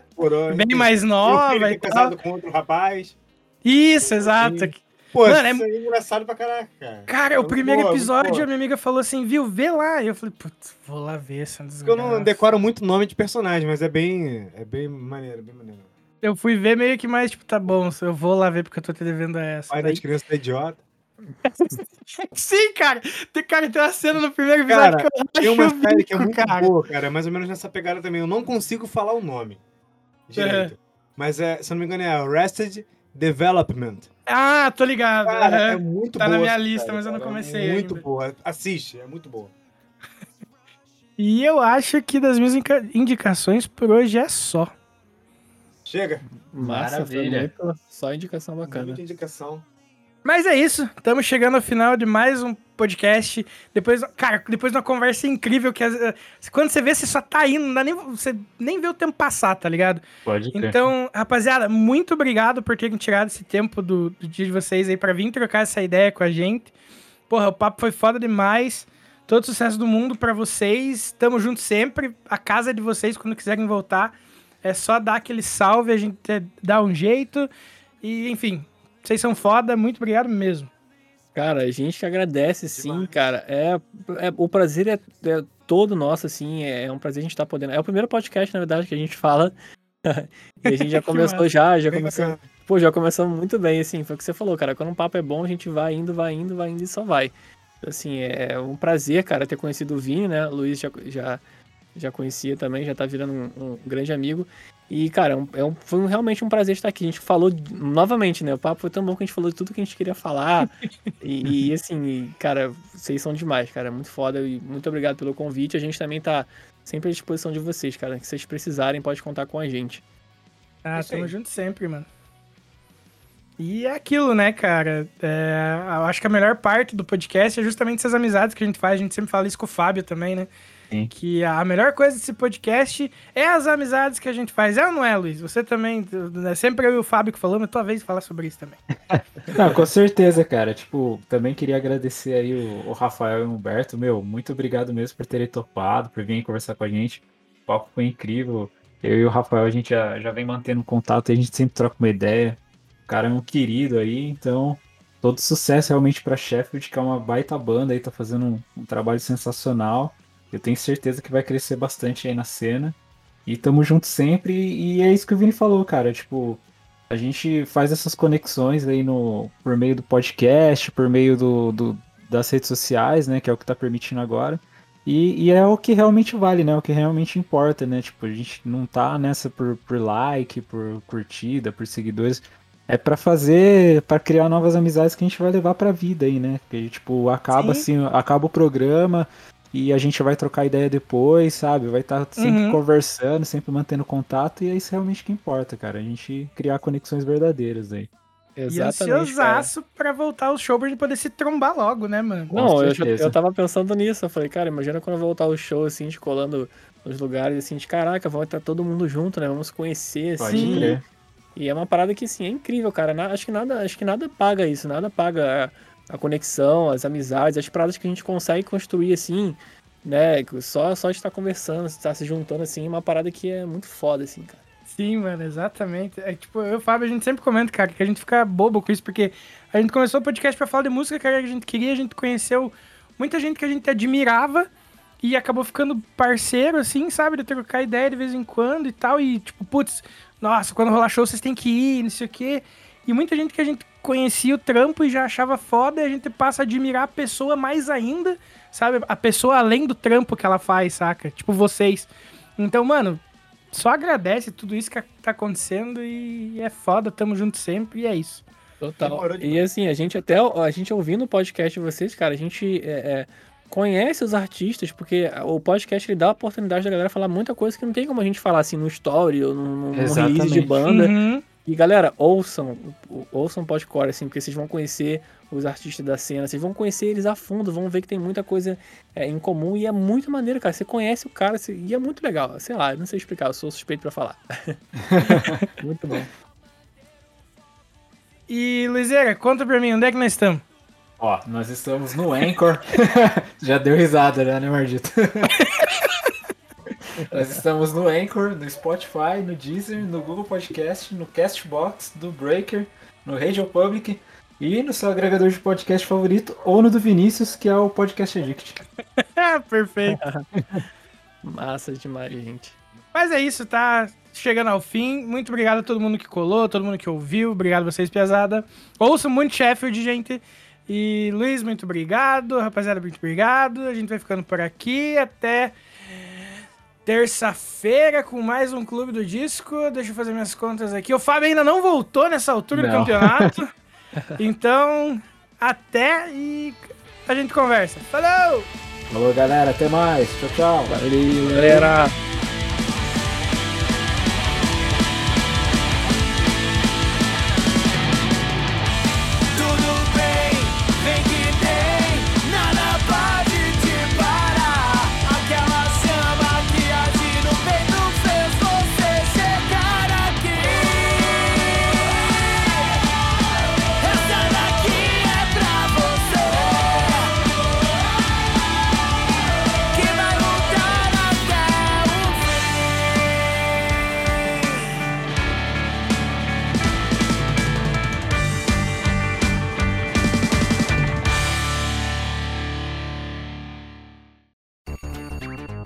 E antes de terminar aqui, lembrem que se você tá afim de conhecer uma marca foda que apoia e vive o underground, é só colar no Insta e jogar na busca Use Refuse ou pular pro site www.userefuse.com.br e também conhecer uma loja zica de acessórios do mundo do rock e do mundo geek. Cola lá no arroba Armazém do Rock que é sucesso demais. Perde tempo não, falou!